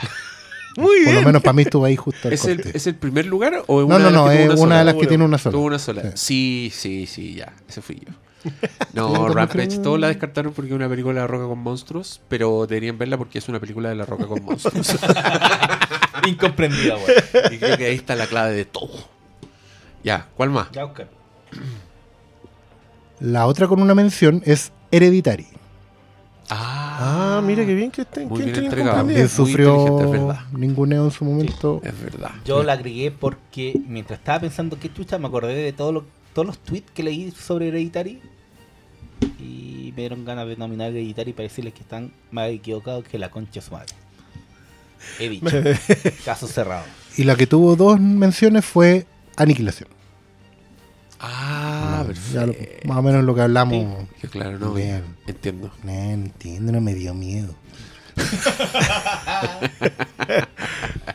Eh, yo creo que fue más incomprendida Aniquilación que Hereditary. Yo creo que Hereditary Aniquilación no tiene, no tuvo el mismo rastre en ningún lado. Entre los círculos especializados. En ninguno, claro. En cambio, Hereditary en los círculos especializados fue súper aplaudida, incluso en las segundas capas. eh, diría. Sí, fue como cuando empieza a salir el. Ay, yo no la encontré tan buena porque porque querías diferenciarte donde empezó l- la crisis. Yo y igual, en el público. No, yo igual entiendo el, el punto de vista de Malo desde la experiencia de ver Hereditario en el cine. Ahí está dar el Sí, premio sí, mismo. sí, sí, como, sí, bueno, no, no, estás y- entendiendo nada. Y golpearlo. Sí. Mal. Yo por eso encontré inteligente su mención. Un ¿Cómo se llama este premio? Ya. Este era el premio a la incomprendida. Incomprendida. Pero ahora Eh, ah. Annihilation. ¿Quieren agregar algo más? Porque igual estuvo. le No, tiramos muchas flores y fue se como- entiende que. Fue como no, no querer. A ver, por un lado, si querían ver una película de terror y no se, no se encontraban con eso. Por otro lado, querían ver una película de ciencia ficción, no se encontraban con eso. Eran las dos cosas. Eh, y, y no, y de verdad, como que no se le dio ni una oportunidad. Más encima que, como era por Netflix, como que, ah, ese no me conquista los cinco minutos, ya me perdió. ¿Cachai? Eh, por último, que le tenían mal a Natalie Portman, no sé. Su cuello está muy huesudo. No, Sí, igual está flaca. Sí, pero, pero vean las Pero- películas. Yo tengo. eh, Que, para mí mira. esto es el inverso de lo que me pasa con Mandy. Es que no. Ya. Yo- pero una cosa, una cosa. Dale. Una cosa es ver películas y otra cosa es mirar. Y hay mucha gente que ve- mira las películas pero no las ve. Y ahí está el- una, diferencia muy Sí, sutil. especialmente pero en el, especialmente Eso va con un brindis así en una copa de tinto mientras mira a la gente se le dice. Claro. Ah, Sentarte a ver la película. Sí. Mira el doctor Malo para la posteridad. ¿ah? Bueno. Está Me gustó. Pero Ya. yo para mí el antítesis con, con Mandy. Para mí yo siento que las cosas que Aniquilación está planteando, yo logro verlas y no puedo entender que haya mucha gente que no las ve. Y pasa al- completamente al revés. O sea, Pero- yo no veo a la otra. Pero yo vi igual en esas listas que hacen los gringos de fin de año, igual vi cariño para aniquilación. Pero, Pero- yo creo que en términos masivos, claro, es muy distinto el ninguneo que hubo hacia esa película. Más que ninguneo era como pasarla por, al- por alto. Y además que aquí hay que recordar que llegó a Netflix. Entonces mucha gente, Sí, sí. el, el No, sí, factor ver la película con el notebook en la guata, a guata pelada, eh, igual pesa. Sí, igual, igual el notebook Igual aguante pesa. Me encanta esa imagen. Tú la- tú la Sí, pues, completamente sí, de pues. acuerdo. Yo me imagino así, cada vez que alguien dice que no. Claro. O, o en, o en la pantalla y están con el celular en la mano haciendo otra cosa, Oh. así como idolar al español. Oh, con subtítulos. Te fuiste Oh. al chancho.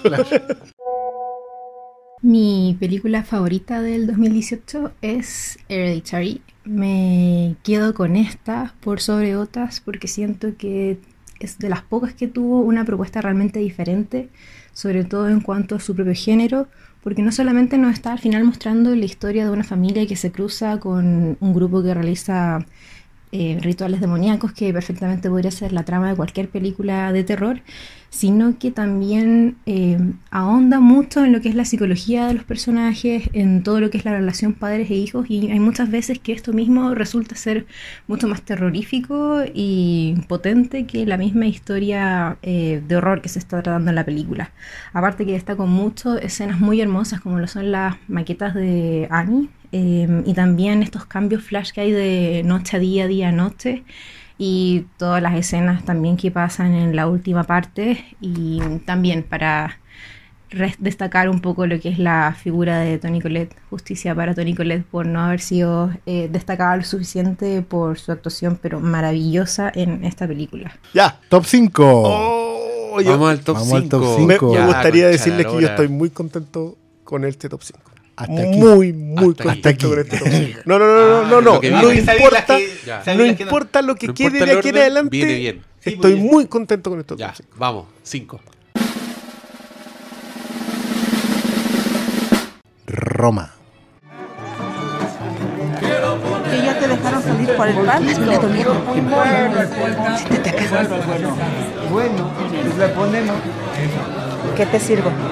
No, nada, gracias. ¿No vas a brindar con nosotros el año nuevo? ¿Ya hablas inglés o qué? ¿Qué le hace daño al bebé? Oh, y la quinta, abajo, desgraciados. Falta yo. Ah, culiados. sí, po. Sí, po. Pero también hay, pero también hay un compromiso de, bueno, ahora tengo que No, hacerme está buena No, la lista. bien. que lograr, ir a la nosotros función sí, de las ¿por qué 3 de la tarde, weón. ¿Cómo? Que una pura función a las 3 de la tarde. Oh, pero, Ah, pero no hay problema. Oye, weón, Ando mira, da lo mismo. Vaya a dejar en el tiempo. Da lo mismo. Voy a entrar y no voy a No, saber no, dónde no, está. no importa. No, hablamos. pero, pero, Estamos pero preparados. mañana, toma del Ya, día, Roma, pues puta, hablamos harto de Roma en el capítulo anterior. Está Sí. bastante fresquito. Y va a así tener que, podcast. Yo no sé qué más decir. Sí, va a tener Va a tener, podcast. sí. Ya. Me, me informaron acá. Yo pensé que había tenido podcast. No, no, no, no, sí, Es que no, no- no, no dimos que ni spoiler, no sí, tenemos que po, entrar sí, con hay que spoiler entrar a duro. picar ahí. Pero Sí, yo creo ya. que Ya, me una con de las- spoiler sí la voy a ver de nuevo. En mi casa, con el computador en, en la la guata. ah, y perdí ser aguata pelada. Acuérdate, del acuérdate. Con el celular acuérdate de en la verla en mano. español. Viendo el Twitter. Acuérdate de verla en español. Oye, yo, yo de verdad que esa talla a los españoles, cuando, cuando Enrique Cuarón reclamó cómo en España la están viendo subtitulada, porque le ponían subtítulos al español. Y, y Cuarón reclamó, así como, ¿qué te crees? Y Netflix España le contestó en puros términos, En puros chingos y. y claro, puros términos latinoamericanos. Y, y te juro que tú mirás eso y te dices, ya, vale, subtitulen. No pudiendo. Pero nada, vi- encuentro extraordinario que Roma esté quinta porque implica que solamente falta un voto. Sí, po. Y podría haber estado Puede estar mucho más y, arriba. y es una película a la que le vamos a sacar, pero es, yo creo que una de las experiencias que más regocijo cine- cinematográfico me dio el año pasado. Para mí fue un gozo de principio a fin, desde, desde esa primera toma arriba de, de los azulejos, cuando está con el agua, yo dije, ya, Juan, estoy entregado. Era una belleza. yo creo que uno, se compromete a eso. Yo creo que es. En ese sentido, creo que es brillante lo que hace Cuarón porque te dice: acá vamos a estar. En e- este es el reducto en el que vamos a funcionar. Y te entregaste Yo la vi hace días. hace días. Sí, porque me dio risa porque el doctor Malo como que dijo de lo mejor que vi el año No, pero pasado. el y año dije, pasado- "Ay, ¿por qué la vio hace tanto? Si yo la vi hace tan poco. Es que yo- Pero sí, pues película del año pasado. Sí. y llegó, no, está bien. llegó a cine a como dos salas acá. Mira, a Cuarón- Chile. No, igual hay Cuarón. alta sala aquí la estrenó. Cuarón, llegaste a última hora y quedaste top 5. Sí, así que sí, no, sin no, no, reclamar, no, no. sin esto es sin llorar. Hola, soy Dayana y mis películas favoritas del 2018 fueron First Man y Spider-Man Into the Spider-Verse. La primera me gustó eh, mucho por la adaptación psicológica y emotiva de la situación que estaban viviendo y la segunda porque es como una declaración de amor de Spider-Man lo que se transmite. Yo no soy muy conocedora del universo de Spider-Man y con la película pude entender todo, así que súper bien. Y además que visualmente se ve espectacular. ya. Vamos con el top 4. Top 4, concha la lora. Phantom Thread. ¡Oh! Hoy te ganaron por Why are you not married? Her arrival has cast a very long shadow. She's barely looked at you this evening, has she? May I warn you of something? My brother can feel cursed, that love is doomed for him. Y ya estamos en las mansas películas. Aquí es, todos son ganadores. Hicimos capítulo, sí, pues hicimos capítulo. Hicimos un capítulo de Phantom Thread en donde este otro se mandó la, la revisión Oh, oscurantismo. que eran- si eran vampiros. ¡Oh! Ya. Todos corran a ver Phantom Thread, que no está en ninguna parte, ¿o ¿sí? Está en Netflix. Está. No en Eh, Amazon. no, En Amazon yo lo Sí. vi en Amazon Prime y obviamente está en filme. Y obvia, obviamente, Obviamente. Está en, ¿Dónde más Y va a estar y la está a weá? precio popular estudiante. Sí, po. Sí, mira. Se llama El Hilo a- Fantástico. Está a precio Junaed. Sí. Ya. Película Junaed, pero. la- el manso plato gourmet. Oh, me, me angustié, me angustié. ¿Por qué? Porque se viene el top 3.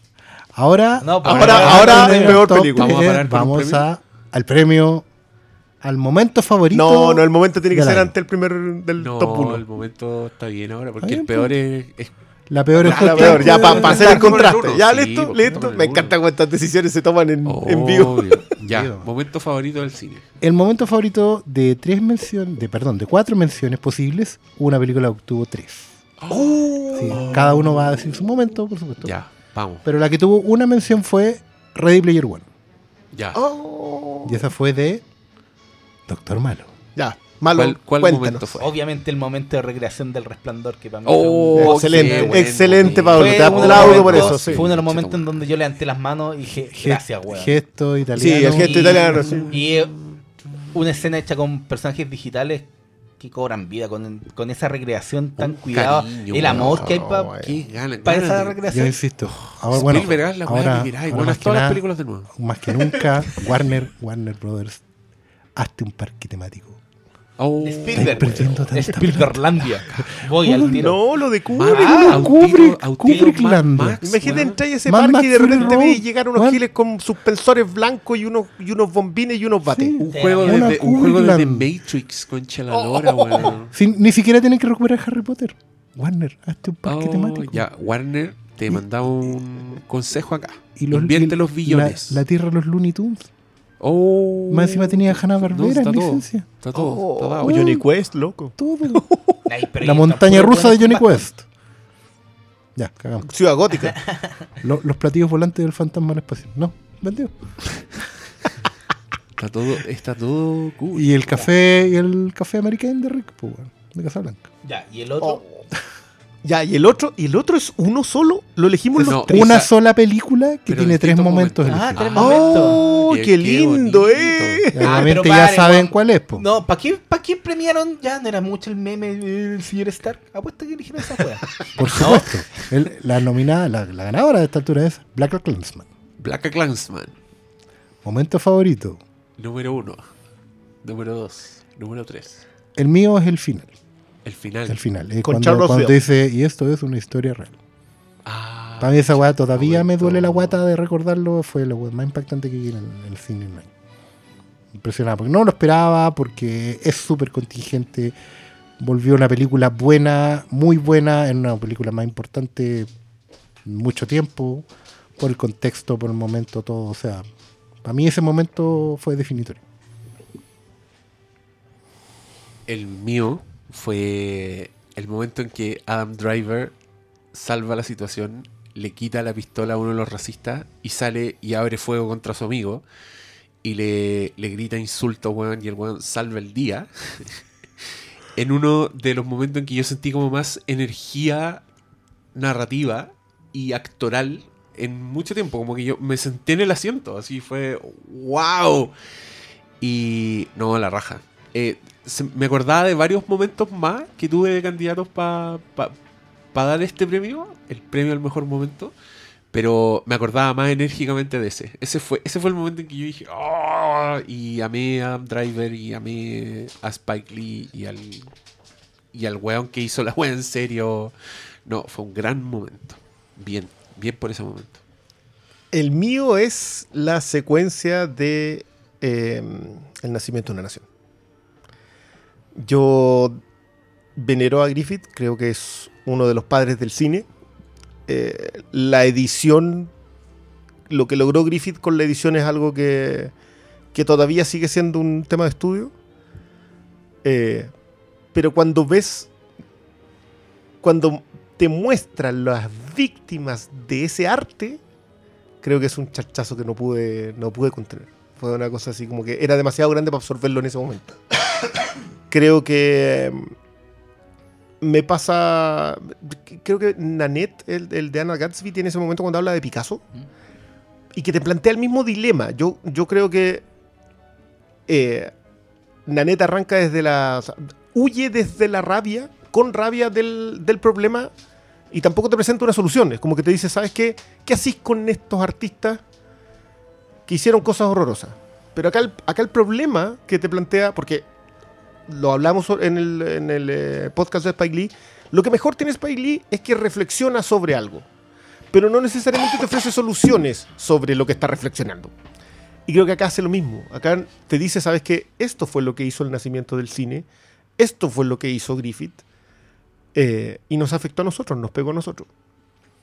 Y, y no sé qué hacer con eso. Y, y creo que es lo suficientemente impactante. Para mí fue lejos lo que más se me quedó de Clansman. Porque me estaba riendo, la estaba pasando increíble. Sentía lo, lo que decía Lego. El, el peso narrativo en general lo tenía absorbido completamente. Pero me pega esa. Y más encima de una secuencia que la arma en paralelo con otra situación. Y dije, no, ya, córtala. Ya, Ah, yo, yo- yo- eso para mí no fue elegí esa película, pero mi momento va relacionado con el- lo que habló Oscar. Eh, es el final. Pero no un poquito más adelante, cuando traspasáis desde la línea dramática que está construyendo Spike Lee, que los locos ven por la ventana, al- quemando, y te transporta al presente. A Charlottesville. A, a los, con- A los- a sí, los sí. neonazis con las antorchas Con los tiki torch. y, y cuando pasa desde la narrativa a algo ya documental, el charchazo es tan fuerte que sí, wow. Y el trabajo que logró Spike Lee en esa película, para mí es... es Yo, yo creo que en eso mismo, en esa dimensión, a mí es lo que me hace Malcolm X cuando el cierre lo hace Mandela. Esa, eh, quizás porque también tenía muy fresca Malcolm X, no me pegó tan fuerte esa parte. Y me, y me pegó mucho más lo otro por, por, por la dimensión artística que implicaba. Y a mí Pero que fue mi momento del cine. Que, que, no- o- ojo que encuentro. Me sorprende que hayamos tenido momentos tan distintos sobre esa misma película. No, no, de verdad que no esperé que fuera la película elegida de Yo creo Chega. que eso habla muy bien de la película, que efectivamente quedó en nuestro top 3. Black la Clansman. Top tres. Oh, y el final. Top 3. Ya sé que- Black cuáles son las dos películas que quedan. Esto, está- esto están contando cartas. entonces Sí, jugar sí, 21. yo estaba cortando cartas como desde el 10. ¡Oh! El Diego, No, Diego, cara de- cara de- no, sabe, no se ha dado cuenta cuáles son las dos que ¿Qué hace faltan. las matemáticas? Ya, pero Clansman, la tercera. La tercera. The KKK is planning an attack. How do you propose to make this investigation? We'll establish contact over the phone. We'll need a white officer to play me when they meet face to face. You for the white race, Ron? Oh, hell yeah. So there becomes a combined Ron Stallworth. Can you do that? With the right white man, we can do anything. Una película que a mí me extrañó, no me extraña, pero es un dato que uno tiene siempre prese- presente que Spike Lee nunca había sido nominado al Oscar pese a hacer obras maestras. Que maestras. Que ninguna película de Spike Lee- dirigida por Spike, Lee había estado nominada. Y Esa cuestión ya y es no son demasiado. películas menores, son No, con, con Do the Right Thing y Malcolm X. Para mí, con esas dos que no hayan estado nominadas a mejor película en su año respectivo, ya decir, no, ya, córtala. Tendría que. ¿Qué guay Las otras cinco tendrían que ser así, pero. cambia- y no lo creo. Bueno, yo agregaría esa tía, o sea, Yo sé que te eh, gusta la Hora 25. Yo la encuentro No, no, peliculaza. yo la encuentro también muy buena película, pero no. Pero claro, pues las otras dos están. Y sobre todo, Do the, Right Thing, weón. ¿Cómo no está? No, es- ¿Cómo nunca creo la que- tomaron? creo que la AFI la debe tener como entre las 20. Así como que es el reconocimiento a, la mejo- a una de las mejores películas que hay, ¿cachai? Pero en Hollywood, digamos. Mm. el- Y no estaba. Ya, vamos con el top 2. No, pero. Y no, no- no dijimos nada de Clansman. Pero es que Ah, justo hoy hablamos las tres. Estábamos hablando hace Estamos 10 hablando de sí. Oye, pero para, el otro premio, digámoslo antes. Quedan dos películas y queda un premio. Digamos el premio ahora. No. De peor película. ¿El premio a peor película? No, porque va. Sí, demos Sí, el premio. de peor película. Es que esto es como la es si decís Claro. cuál es el 2, ya sé Sí, cuál pues, es el ya sé 1. cuál es el uno. Estamos contando cartas, Sí. Hola, montón de tontos. Eh, no sé, parece que no vi tantas películas este año, o que chucha, o no me acuerdo de ni una weá. Pero mm, no sé por qué me acordé de la balada de Buster Scruggs, me gustó Caleta, esa, esas como historias de cowboy. Como. Creo que hicimos una vez un filmcast sobre esa película culiada de Tarantino, los ocho culiados. ¿Cómo se llama esa película? Los ocho, los cinco saco hueas, no me acuerdo cómo se llama. Los atletas de la risa. Esa película de Tarantino, Los atletas de la risa. Em, creo que la balada de Buster Scruggs es todo lo que no fue esa otra película. Me encantó la balada de Buster. Uy, que me gustó la balada de Buster Scruggs-. Y vi más series, parece. Vi un montón eh, de Good Place. Creo que fue mi serie mala favorita del año pasado. Porque no es completamente buena. Pero. Pero es como buena. No sé. Me cae bien esa galla. Y me encanta Ted Danson. Pero creo que las series más favoritas del 2018 fueron. Bueno, mi serie favorita es. em, evitar que alguien me recomiende Peaky Blinders en un carrete. Esa es mi serie favorita. Evitar a toda la gente que me recomienda Peaky Blinders. No puedo con la gente que recomienda Peaky Blinders. Pero la serie... ¿Y por qué estoy diciendo que vi tantas series si ahora no me acuerdo de ni una? Eh, Barry. Barry es muy buena. Barry era la raja. Ah, Wild Wild Country. Por lejos, mi wea favorita del 2018 fue Wild Wild Country, creo yo. Sí, muy por lejos. Hasta me disfracé de Baguán para Halloween. Demasiado buena. ¿Qué más? Mi, mi película favorita del 2018 es un trailer que vi de una película que se llama Border. Esa es mi película favorita. Es una película que vi el trailer nomás. ¡Uf! ¡Uf! ¡Qué película más buena! Border, sueca, 2018. ¡Uh! ¡Uh! ¡Uh! Ya vos. Kevin Spacey Peor orgulloso nosotros. Peor película. La película, peor película. de cuatro nominaciones posibles tuvo unanimidad. importante es que, como tú el- dijiste la definición del premio, lo importante es que aquí no se la lleven pelada. Así es. A mí me gustaría agregar justamente, eso, antes de decir Ya, qué pues, película ya. es, Ah, ya. quiero decir que las razones que yo esgrimo para esto es que yo creo que hay películas que hacen daño. Y el daño tiene que ver con que pasan piola como si fuesen en realidad artilugios cinematográficos. Y no lo son. O- no le da ni artefacto. O pasa como. No. O pasa como. Ay, es una película para entretener. Sí. Que el argumento todo eso. que. Bueno, ese Ahí- es el peor de los daños que yo creo que se ha hecho. Mel Gibson en Alma Mortal 1, cuando le ponen lo- la electricidad en los cocos, así me siento cuando me sacan ese argumento, weón.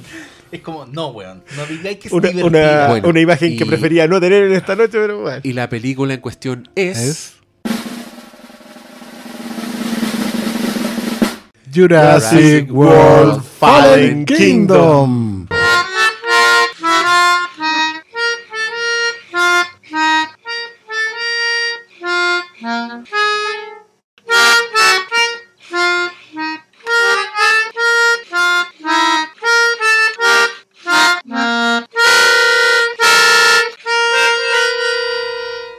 Puta la weá mala, loco. No, es inaceptable. pico, no, sí. para mí es inaceptable. Yo creo que Ya, le es hace que mucho es daño, mucho daño. weón, estuve ahí Puede que técnicamente o, o narrativamente hayan No, weas no, peores. nada, nada, nada. Pero esta wea imperdonable. Por eso no, no, no, no, no, no, no. Si no yo- eso es lo que decía. no. No, sí, no, es no imperdonable. hay artesanía. Tolerancia cero. No hay artesanía, todo es macabro, male- malevolente. Es que ese, ahí está el punto. Acá hay maldad. Acá Todo hay maldad porque pre- pretende ser emotiva solamente para sacarte plata. Sí. Y para hurgar en lo que sentías por otra película y solo porque la weá no tiene el peso para hacer algo propio. Que creo que el, uno de los grandes pecados de esta weá, porque cuando de la escena la escena del dinosaurio. Quisiera acotar que suena Titanic de fondo. ¿Sale qué? Suena Suena Titanic de fondo. Pero la escena, ponte tú la escena del dinosaurio, cuando te venden que es justamente el mismo primer dinosaurio que viste en la película Es que eso, eso todo wea. es forzado, todo es artificial, todo es solamente un. el giro es tan es, es malo, un mi madre. impostor, loco. Sí, sí, ese es el punto. Dice, no, acá, acá no está alguien falsificando cosas.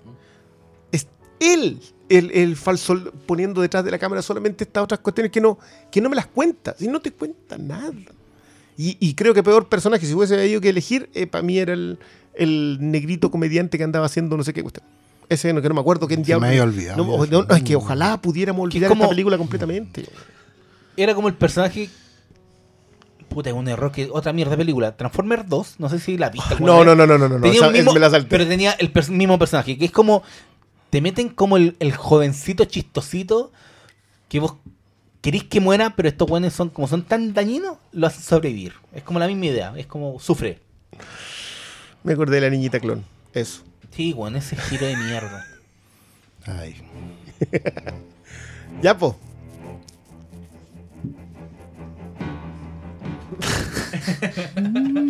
Ya vamos Ya, con vamos el top top. 2. Nos queda el top 2. Top 2, ya vamos. En el segundo lugar, en, En el, el segundo top lugar. 2 del año, está la película.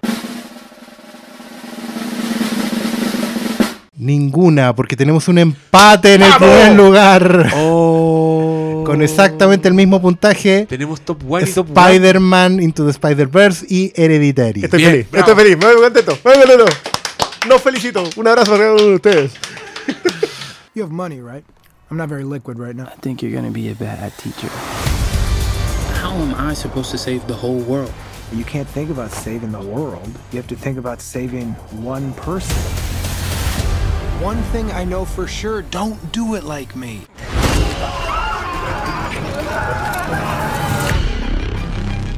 Mom? I don't like this. Dad, I don't like this. What's happening? Peter! Don't you ever raise your voice at me! I am your mother! Please stop! Mom, what's happening? Make it stop! Make it stop! Bueno, me retiro. Impecable. perfecto. impecable. No, ¿Qué nada vamos- que qué vamos a decir? hablar encima de eso, weón. Las películas que empujaron los límites de su género. Ahí están. Las películas que nos dejaron peinados para atrás en nuestro propio juego. Sí. Sí. Es que Sí, la weá. sí, sí, yo creo los- que- yo de verdad creo que son los géneros en que por lo menos aquí lo- lo- los amigos presentes somos más exigentes. Y que vamos ahí, pa. Peinados para atrás. Y, y ¿sabes qué? Es que más encima, ¿te acordáis el, chiste del de el 2018 no ha sido un buen año para el terror? Y alguien Oh. comentaba, y alguien colocaba así porque era un, una- un artículo de Vanity Fair, ¿sí? y este artículo no ha sido bueno para la moda. O, Claro, le- y Fangoria puso la moda este año ha sido como dijo, Fangoria. claro, porque o sea, si es que algo tuvo bueno el 2018 fue el cine de terror. Yo creo que Buen terror. tuvo En nuestra propia lista, ¿cuántas hay? Muchas Aniquilación. Hold the Dark, eh, la misma Halloween que está A en Quiet menor. Place. Hasta Quiet Place, Halloween. Sí, Sí, sí, los únicos que no están reconociendo el terror como tal es la academia. Uy, qué cagazo se mandaron ahí, metiendo. Es como No, no, meterle no, no, herida. pero, pero es que, pero es que de alguna manera ha ido progresando, ha ido levantando. No, dice el pastor que había un error de cálculo. No, no, no, no, no. Ah, ya. No, se murió la batería. Ah, ya, vale. Esto, esto entrega. Abrió el computador y lo cierra y me hace gesto No, de que este, corte así este del cuello. computa- este computador es. Entregó los resultados y se, Y se murió. No, pero cumplió su labor. Le vamos a hacer como un funeral como a los perritos. Policía. Funeral Oh. vikingo, ¿no? Funeral vikingo. Le prendemos fuego todo. Ya, no, Vamos. pero, Pero a mí, me, a mí nada me que deja- hacer. me dejan contento que ¿Este empate? este empate. A mí también. Porque yo Creo que no podría estar más conforme. Me costó, yo ni te digo cómo me costó. Yo, conociéndonos, Oye, pero el medio pensé que, giro, la pensé que había una que estaba la victoria asegurada. Conociéndonos. Conociéndonos. Yo pensé que a uno la tenía fácil. Y me- me- ¿Cuál? ¿Cuál era esa? No, para mí, yo sabía que Spider-Verse iba a salir uno. Desde hace como cinco semanas. Mira, ah. Porque nos conozco cómo somos. Es que, ¿sabes me Mira, gusta me, que me- gustaría hacer el contraste con lo de Hereditary. Yo creo que el 2018 consumimos muy buen terror y hace muchos años que venimos consumiendo muy buen terror. The Witch, sin ir más lejos. Y en general, en los géneros fantásticos hemos ido- hemos venido metiendo muy buenas películas. En, en- en nuestro ranking, digamos. no, nosotros no la hemos hecho. Pero llegamos a un punto en donde Hereditary es la mejor en un año muy bueno de su género. Pero por el otro lado, por el lado del género de superhéroes, de películas de superhéroes basadas en cómics de superhéroes, venimos en una caída libre impresionante. o sea, ¿Desde cuándo? revisa el 2018. Revisa todas las películas basadas en cómics de superhéroes estrenadas en el 2018. No entró ninguna. No entró ninguna en este ranking y yo lo Solo único que te rescataría, claro, lo único que te rescataría, sí, pero tipo, es que Deadpool 2 igual estaba bastante decente. Que Increíbles 2 tampoco entró en este, no entró ni siquiera en las 40. Yo la tenía en, la- en- en el precorte. En el precorte. Pero quedó fuera, sí. Es porque ha caído mucho, porque el Oye, género cada vez no es más Ni siquiera Ralph. Que tú le hiciste tantas flores. O no, También nunca la- quedó fuera del también. corte. También quedó- Sí. Pero. O sea, no, el género ha caído tanto porque ha sido tan complaciente consigo mismo que tenía a Venom recaudando 800 millones y tenía a Aquaman recaudando 1100 millones. Ni siquiera se mira en el ombligo. Yo la puse en las decepcionantes de Ant-Man and the Wasp porque de verdad no esperaba nada más de eso y todavía me, me puede decepcionar más. A mí se me olvidó de Venom, pero podría haber estado ahí. Yo no Es que yo, yo- la borré de mi mente. Yo, yo- Vi es esos que- números que de recaudación y chao, ¿no? Ya. Pero mientras el otro género está en su mejor momento, no sé si es su mejor momento, pero está en unas cotas muy altas, y aún así una película destaca, a mí me parece súper plausible. Pero cuando tú ya no, es- no estás esperando nada del género, y hay una que te pega un chachazo y te dice, despierta, se pueden hacer grandes cosas, para mí es genial que empaten. O sea, obviamente en este panel, el terror y el género superheroico es lo más abordado en el año. Entonces, el empate. Pero, pero por lo mismo es súper importante recalcar lo que dijo el Diego. O sea, somos más exigentes con ella. Por supuesto. ¿Cachai? No es como que, ay, pero es que obvio que le gusta esas películas de, Que de guatones Justamente porque te ñoños". gusta, yo le Pero- exijo más. Pues justamente, pues. Y, Sí, más, y, y más. Y no ojo, que, eso. y ojo que Muchas no, veces. no es solo, No, pues, y- como- y, yo te diría incluso que por lo menos desde mi punto de vista, los Spider-Verse no es solo meritorio por superhéroes, sino que es meritorio por animación. Sí. Sí, lo- lo- conversamos hay- sobre eso. Hay una forma de animación que no se había visto antes. No, oye, es estirar narrativamente, sí, utilizar, utilizar cada espacio en la misma pantalla para contarte algo, para, para tomar los referentes, eh, el, que la estética dentro de la misma animación te refleje distintos estados, todo. Y, y- y hablamos ya del, del- del texto de fondo, o sea, yo, yo lo reduzco a la, a la aparición de Stan Lee, o sea, Stan Lee es un charlatán vendiéndote un traje chino, pero en la frase que te dice te demuestra la profundidad del personaje. El traje eventualmente siempre queda. No, para mí siempre va a ser la lectura del, del Peter Parker cuarentón como el, el estado de mi generación de lectores por siempre jamás.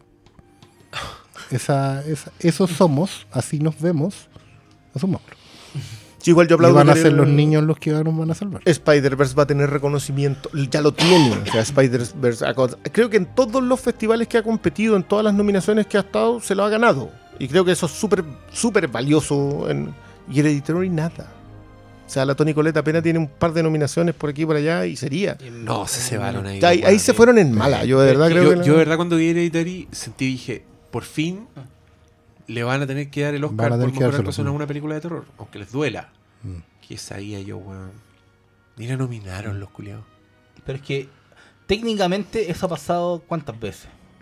Pero es que ¿cuánto, ¿cuándo has visto una actuación femenina en terror que tú digáis? Yo creo que lo más cercano que puede ser Aliens. No, pues Yo, es que ganó para, mí, para mí lo más silencio, cercano po. es Ellen Burstyn en El Exorcista. Y sí Ah, fue mira. nominada. ¿Cachai? Bueno, en, en Aliens No, también fue nominada, no es terror po, en, de en la presa. terror, el silencio del inocente ganó po, todo. Pero como Claro. la vez que en donde le han premiado el terror. Sí, igual Porque, yo, claro, igual El yo encuentro que razón. en mejor película, pero ¿cuántas veces ha pasado? Sí, bueno. Pero a mí, No, a no, mí es me que no- gusta. yo no sé si poner el silencio mí inocente el, el- el de Sí sé guion, que va. el de guion eh, y actuación es un robo a mano armada. Y si me apuráis, te podría sacar alguna de las cinco que están en mejor actriz. ¿cachai? Porque eso también para mí siempre es un problema. Claro, me pasa con sí. las de guion. Que yo digo, puta, esta weá debió estar en guion también. Pero miro las de guion y no sacaría ninguna. ¿Cachai? Y ahí, ahí está el problema. Eh, No como lo que pasó a mí con, con Mackay por eso, en por, eso te, por eso te pregunté. Por eso te pregunté a cuál sacaría. Pero ahí estaba fácil. ¿cuál? Pero claro, aquí en las actrices, puta, ¿quién está? Olivia Colman. Rachel Está no. Rachel- No, no, no, no, está en mejor actriz ella. Está Glenn Close, Sí. que es como un camión. Está Roma, Sí. ¿Cómo se llama? Yalitza Aparicio. Yalitza que la han basureado partes. ¿cachaste la weá del WhatsApp de actrices mexicanas que estaban haciendo contracampaña para que no estuviera en el premio Ariel, que es como el más importante de México? ¿Por qué no es actriz? Porque no es actriz. Y porque obviamente porque... ¿Y por qué ir a ganarlo? Y porque no es de, de su alcurnia, pues weón. Ah, bueno, eso ya otro cuento. ¿Y quién es la quinta? Está buscando, Eh, está buscando. estoy buscando porque, Porque no- Amy Adams está nominada a secundaria. Y, se- y lo va a perder porque es Amy Adams. digo. y siempre pierde ese... ¿Está nominada Amy Adams? Sí, pues a mejor secundaria por Vice. Ah, pero secundaria. Lady Gaga. Ah, Lady Ah. Gaga. ¿Qué? Oh. Ahí tenéis ganadora. Ah, sí. Puta, va a ganar. No, no se lo lleva a la Close. ¿Tú decís? En realidad debería llevárselo a Olivia Colman, pero se lo va a llevar a la Glenn Close. Agarró vuelo en, la- en las últimas pasadas. No sé, yo Es- creo, mira, es como- ahí cuando- ¿sabes cuando- qué? A mí me gustaría retroceder al inicio de este programa en donde hablábamos de que el Oscar este año está... No, pero, por Pero eso, no por eso les digo, si esto es lo único que van a tener de conversación de los que los, los Pero auditores. Pero el ninguneo que voy yo, habríamos sacado a alguna de estas Puerto Nicolet, Glenn Close, Olivia Colman, Yalitza Aparicio, Lady Gaga, Melissa McCarthy. Igual yo no he visto ni a Melissa McCarthy ni a, ni a Yalitza Aparicio. Pero yo sacaría a Lady Gaga por Tony Collette. Porque Lady Gaga Sí. es Lady Gaga. Pero Lo hace su súper actuación. bien, su interpretación está no, bien. Es buena, Pero, es nominable. pero es una interpretación de cantante. Yo tengo más distancia con la aparición. O sea, ¿Por en- qué? en- en- Porque técnicamente no es una actuación lo que está haciendo. exacto. Siento, que ella en Ese realidad... argumento yo creo que es irrebutable. Sí. Es como... Yo no lo digo porque no la he visto, pero es mi mismo motivo para sacar a Lady Gaga. No, no, no, es que, es que pero Como- tú viste a Star is Born. Sí, pues, Ya, sí. po, pero es que yo igual siento que Ali no es Lady Gaga. Es que a mí, de todas maneras, colocándolo frente a Tony Collette, Tony Collette le gana. Sí, completamente, saca. completamente de acuerdo. cualquiera. Sí. Era mi No, no, no, no, Tony Colette era. Sí, se le Era robaron, le robaron Oscar. su nominación primero, Pero pero, sé que igual yo creo que no le ganaba a la Olivia Colman. a mí me, me habría gustado que esta hueá hubiera sido audiovisual y mientras decimos que Hereditary es número uno, todas esas mierdas de tweets que fueron Fueran el pasando. año, fueran pasando. así. Esta hueá es un gozo para mí. Que Se- puede hacer. Uy, una mierda. No Se puede hacer. Todos esos tweets que, que para el Diego eran como puñaladas cuando decían que hablaban en el cine, todas esas weas. Váyanse a la chucha. Hereditary está en número uno en el Flimcast. Hereditaria Bien. está en el número uno. Junto en- a Spider-Man Into the Spider-Verse. Buen ranking nos sacamos, cabrón. No felicito. No felicito. Si no lo hace. Si no lo hacemos nosotros. ¿Quién? No, no, yo estoy muy contento. De verdad, yo se los dije cuando ya quedan como 6 o 7, ya. Con excepción de que Tuli quedó 30 y tanto y, y no, no pudimos Pero tirarle un besito. recapitulando, 5 fue Roma, 4 Hilo Fantasma, 3 Black, Black Clansman. Lo cual la pone como frontrunner para ganarse el Oscar según nosotros. Es la única. la- Es la nominada. Y Roma en quinta. Sí. O pero- sea, esa es nuestra candidata. Eh, Oye, eh, yo les quiero preguntar algo. ¿Alguna que se les haya olvidado, que hayan querido meter, que quieran mencionar en este momento, que haya quedado fuera, lo que sea? ¿Alguna que les haya. ¿Alguna que quieran que se converse en este capítulo, de alguna forma? ¿Les doy un tiempo para pensar? Yo voy a nombrar eh, The Night Comes For Us, que estuvo en mi top, pero en algún minuto se fue yendo bajo bajo. Es una película de Netflix con una violencia que acá la vimos entre cinco y no parábamos de gritar y es una weá que no se puede creer. No sé si. Yo inventaría un- una categoría pa- pa- solo para mencionarla. No se me ocurrió ninguna, así que la estoy A- aquí muerto. al- Mejor sí, película porque- carnaza. po. Porque no sé si es del top 20. Quizás es como el. Esto podría ser como un, pre- un premio así medio. El, camión que salió de la nada, Award. El que uno no esperaba, pero ya nada, y se encontró con una weá así, ¡pah! que te dejó medio lelo. Yo se la daría dado esta porque. eh, en verdad es, es de ese tipo de películas que son verlas para creerlas, que quizás no, no te dan para un top 20, porque puta, son un desfile de viñetas violencia con una escala más o menos coherente, sin mucha historia, sin mucho personaje, pero valga la mención. Esa es mía. ¿Se le ocurrió a usted alguna? Yo a mí me hubiese gustado mucho conversar sobre Mid-90s. La, Mid-90s, la película de Jonah Hill. Claro, la- el debut de dirección de Jonah Hill. Creo que haría un muy buen contrapunto con Eighth Grade. Creo que Ah, las dos buen abordan doble, exactamente el mismo, el mismo dilema. Una aborda, la aborda con nostalgia, digamos, y, y creo que eso le resta, a mi gusto le resta. Eh, pero, pero igual es un muy buen, es, es una muy buena entrada. Encuentro que, mm, que eh, Don Lucas Hedge está, de verdad que ese cabro, yo creo que el rango que está demostrando es una cuestión que no te la creí. Ah, y él está en Mid-90s. En Midnight es el hermano Ah, mayor del protagonista eh, y yo lo vi también en... Esa sí me la tenía en la casera hoy día. Sí, muy bien. Eh, lo vi en la de mm, Nicole Kidman con Russell Crowe. O sea, Boy Eraser. En Boy Erased. Creo que es una película a la que le falta, pero, pero él está muy bien. Y dicen que en Venice Back también está tremendo, también tengo que verla. Eh, pero de verdad que, que Hedge tiene un rango, está dando actuaciones en que puede ser el, el héroe más absoluto y el villano más absoluto.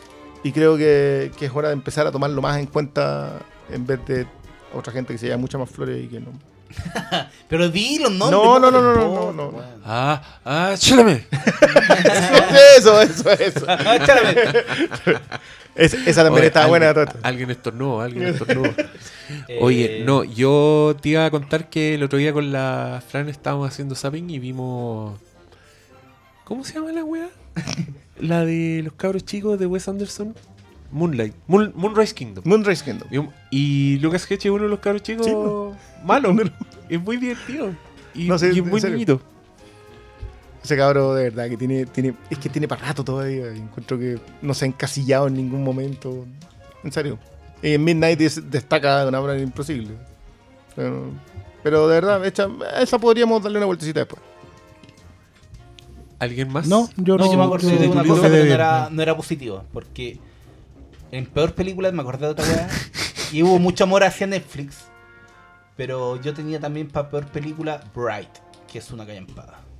Ah, Ah, ¿y esa es es la- 2018? esa- Ese es su die- 2018. Sí, de hecho fue como la, la primera película que estrenó como en el año grande. Sí. Y después, de hecho, eh, vino Aniquilación, por eso me acuerdo. Y, pero Como que- como había que pegarle a Jurassic World. Sí, que, que Sí, creo que de- es súper aceptable. Pero sí. Bright Sí. eh, muy mala, weón. Y por un lado, claro, Netflix está haciendo muchas cosas bien, pero esa weá de intentar copiar a los blockbusters, ojalá que no lo, no la Yo creo que no es su rumbo. No. Porque saca la cuenta que una de las películas que más se vio en Netflix este año fue la de. mm, Sandra To- Bullock. To- no, To All the Boys I Loved Before. Que es la chica que le escribe, que les, le llegan unas cartas a todos los supuestos pololos que tiene. ¿Ya? Que es una película, una película más chica que. ¿Y todos lo? Sí, pues, es la la, chiquilla, es la Lana Condor, es la protagonista de. mm, Es una de las protagonistas de. Y eso, Umbrella- ah, entonces de esos números onda eh, la de la película Sandra Bullock. Es que eso fue antes de lo de la Sandra Bullock. Ah, ya. lo, habían, lo habían posteado así como que era una de las películas más Ya. vistas de, de Netflix. Y también es un tipo de película. Yo solo quiero decir que solo ellos tienen esa información. Sí, pues, Pueden nadie más, que que quieran. O sea, Lo mismo corre con Spotify. Bueno, Ya. estamos. ya, estamos, oye, Estamos, tiempo récord, dos horas y media. Sí, está bien. Está acotadísimo, Dominado, todo ya, bien. venga la, Ya venga, el Oscar. Hagamos el 2019 al tiro mejor. Ah, Oye, el 2019 las pendientes que se nos quedaron. Uh, ya, pero pues. Sí, esto está, está muy Hay- interesante. hay que anotarlas así para que no se nos olvide. que- Cualquiera de todas estas películas tienen, van a la segura. Yo ya tengo una nómina ya. Vamos a ver si, si resiste el año.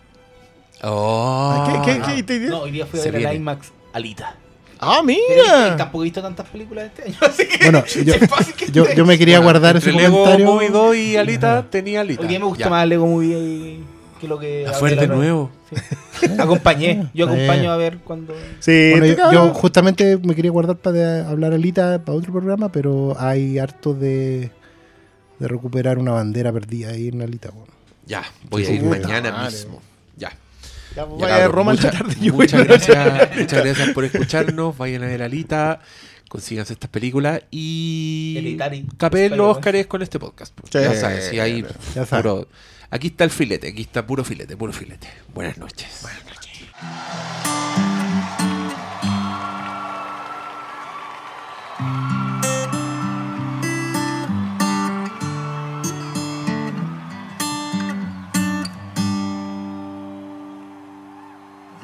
Tell me something, girl. Are you happy in this modern world? Or do you need more? Is there something else you're searching for? I'll fall in. In all the good times, I find myself longing for change. And in the bad times, I fear myself.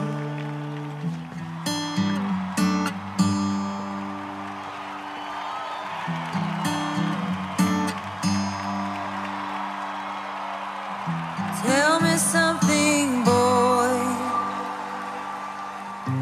Aren't you tired trying to fill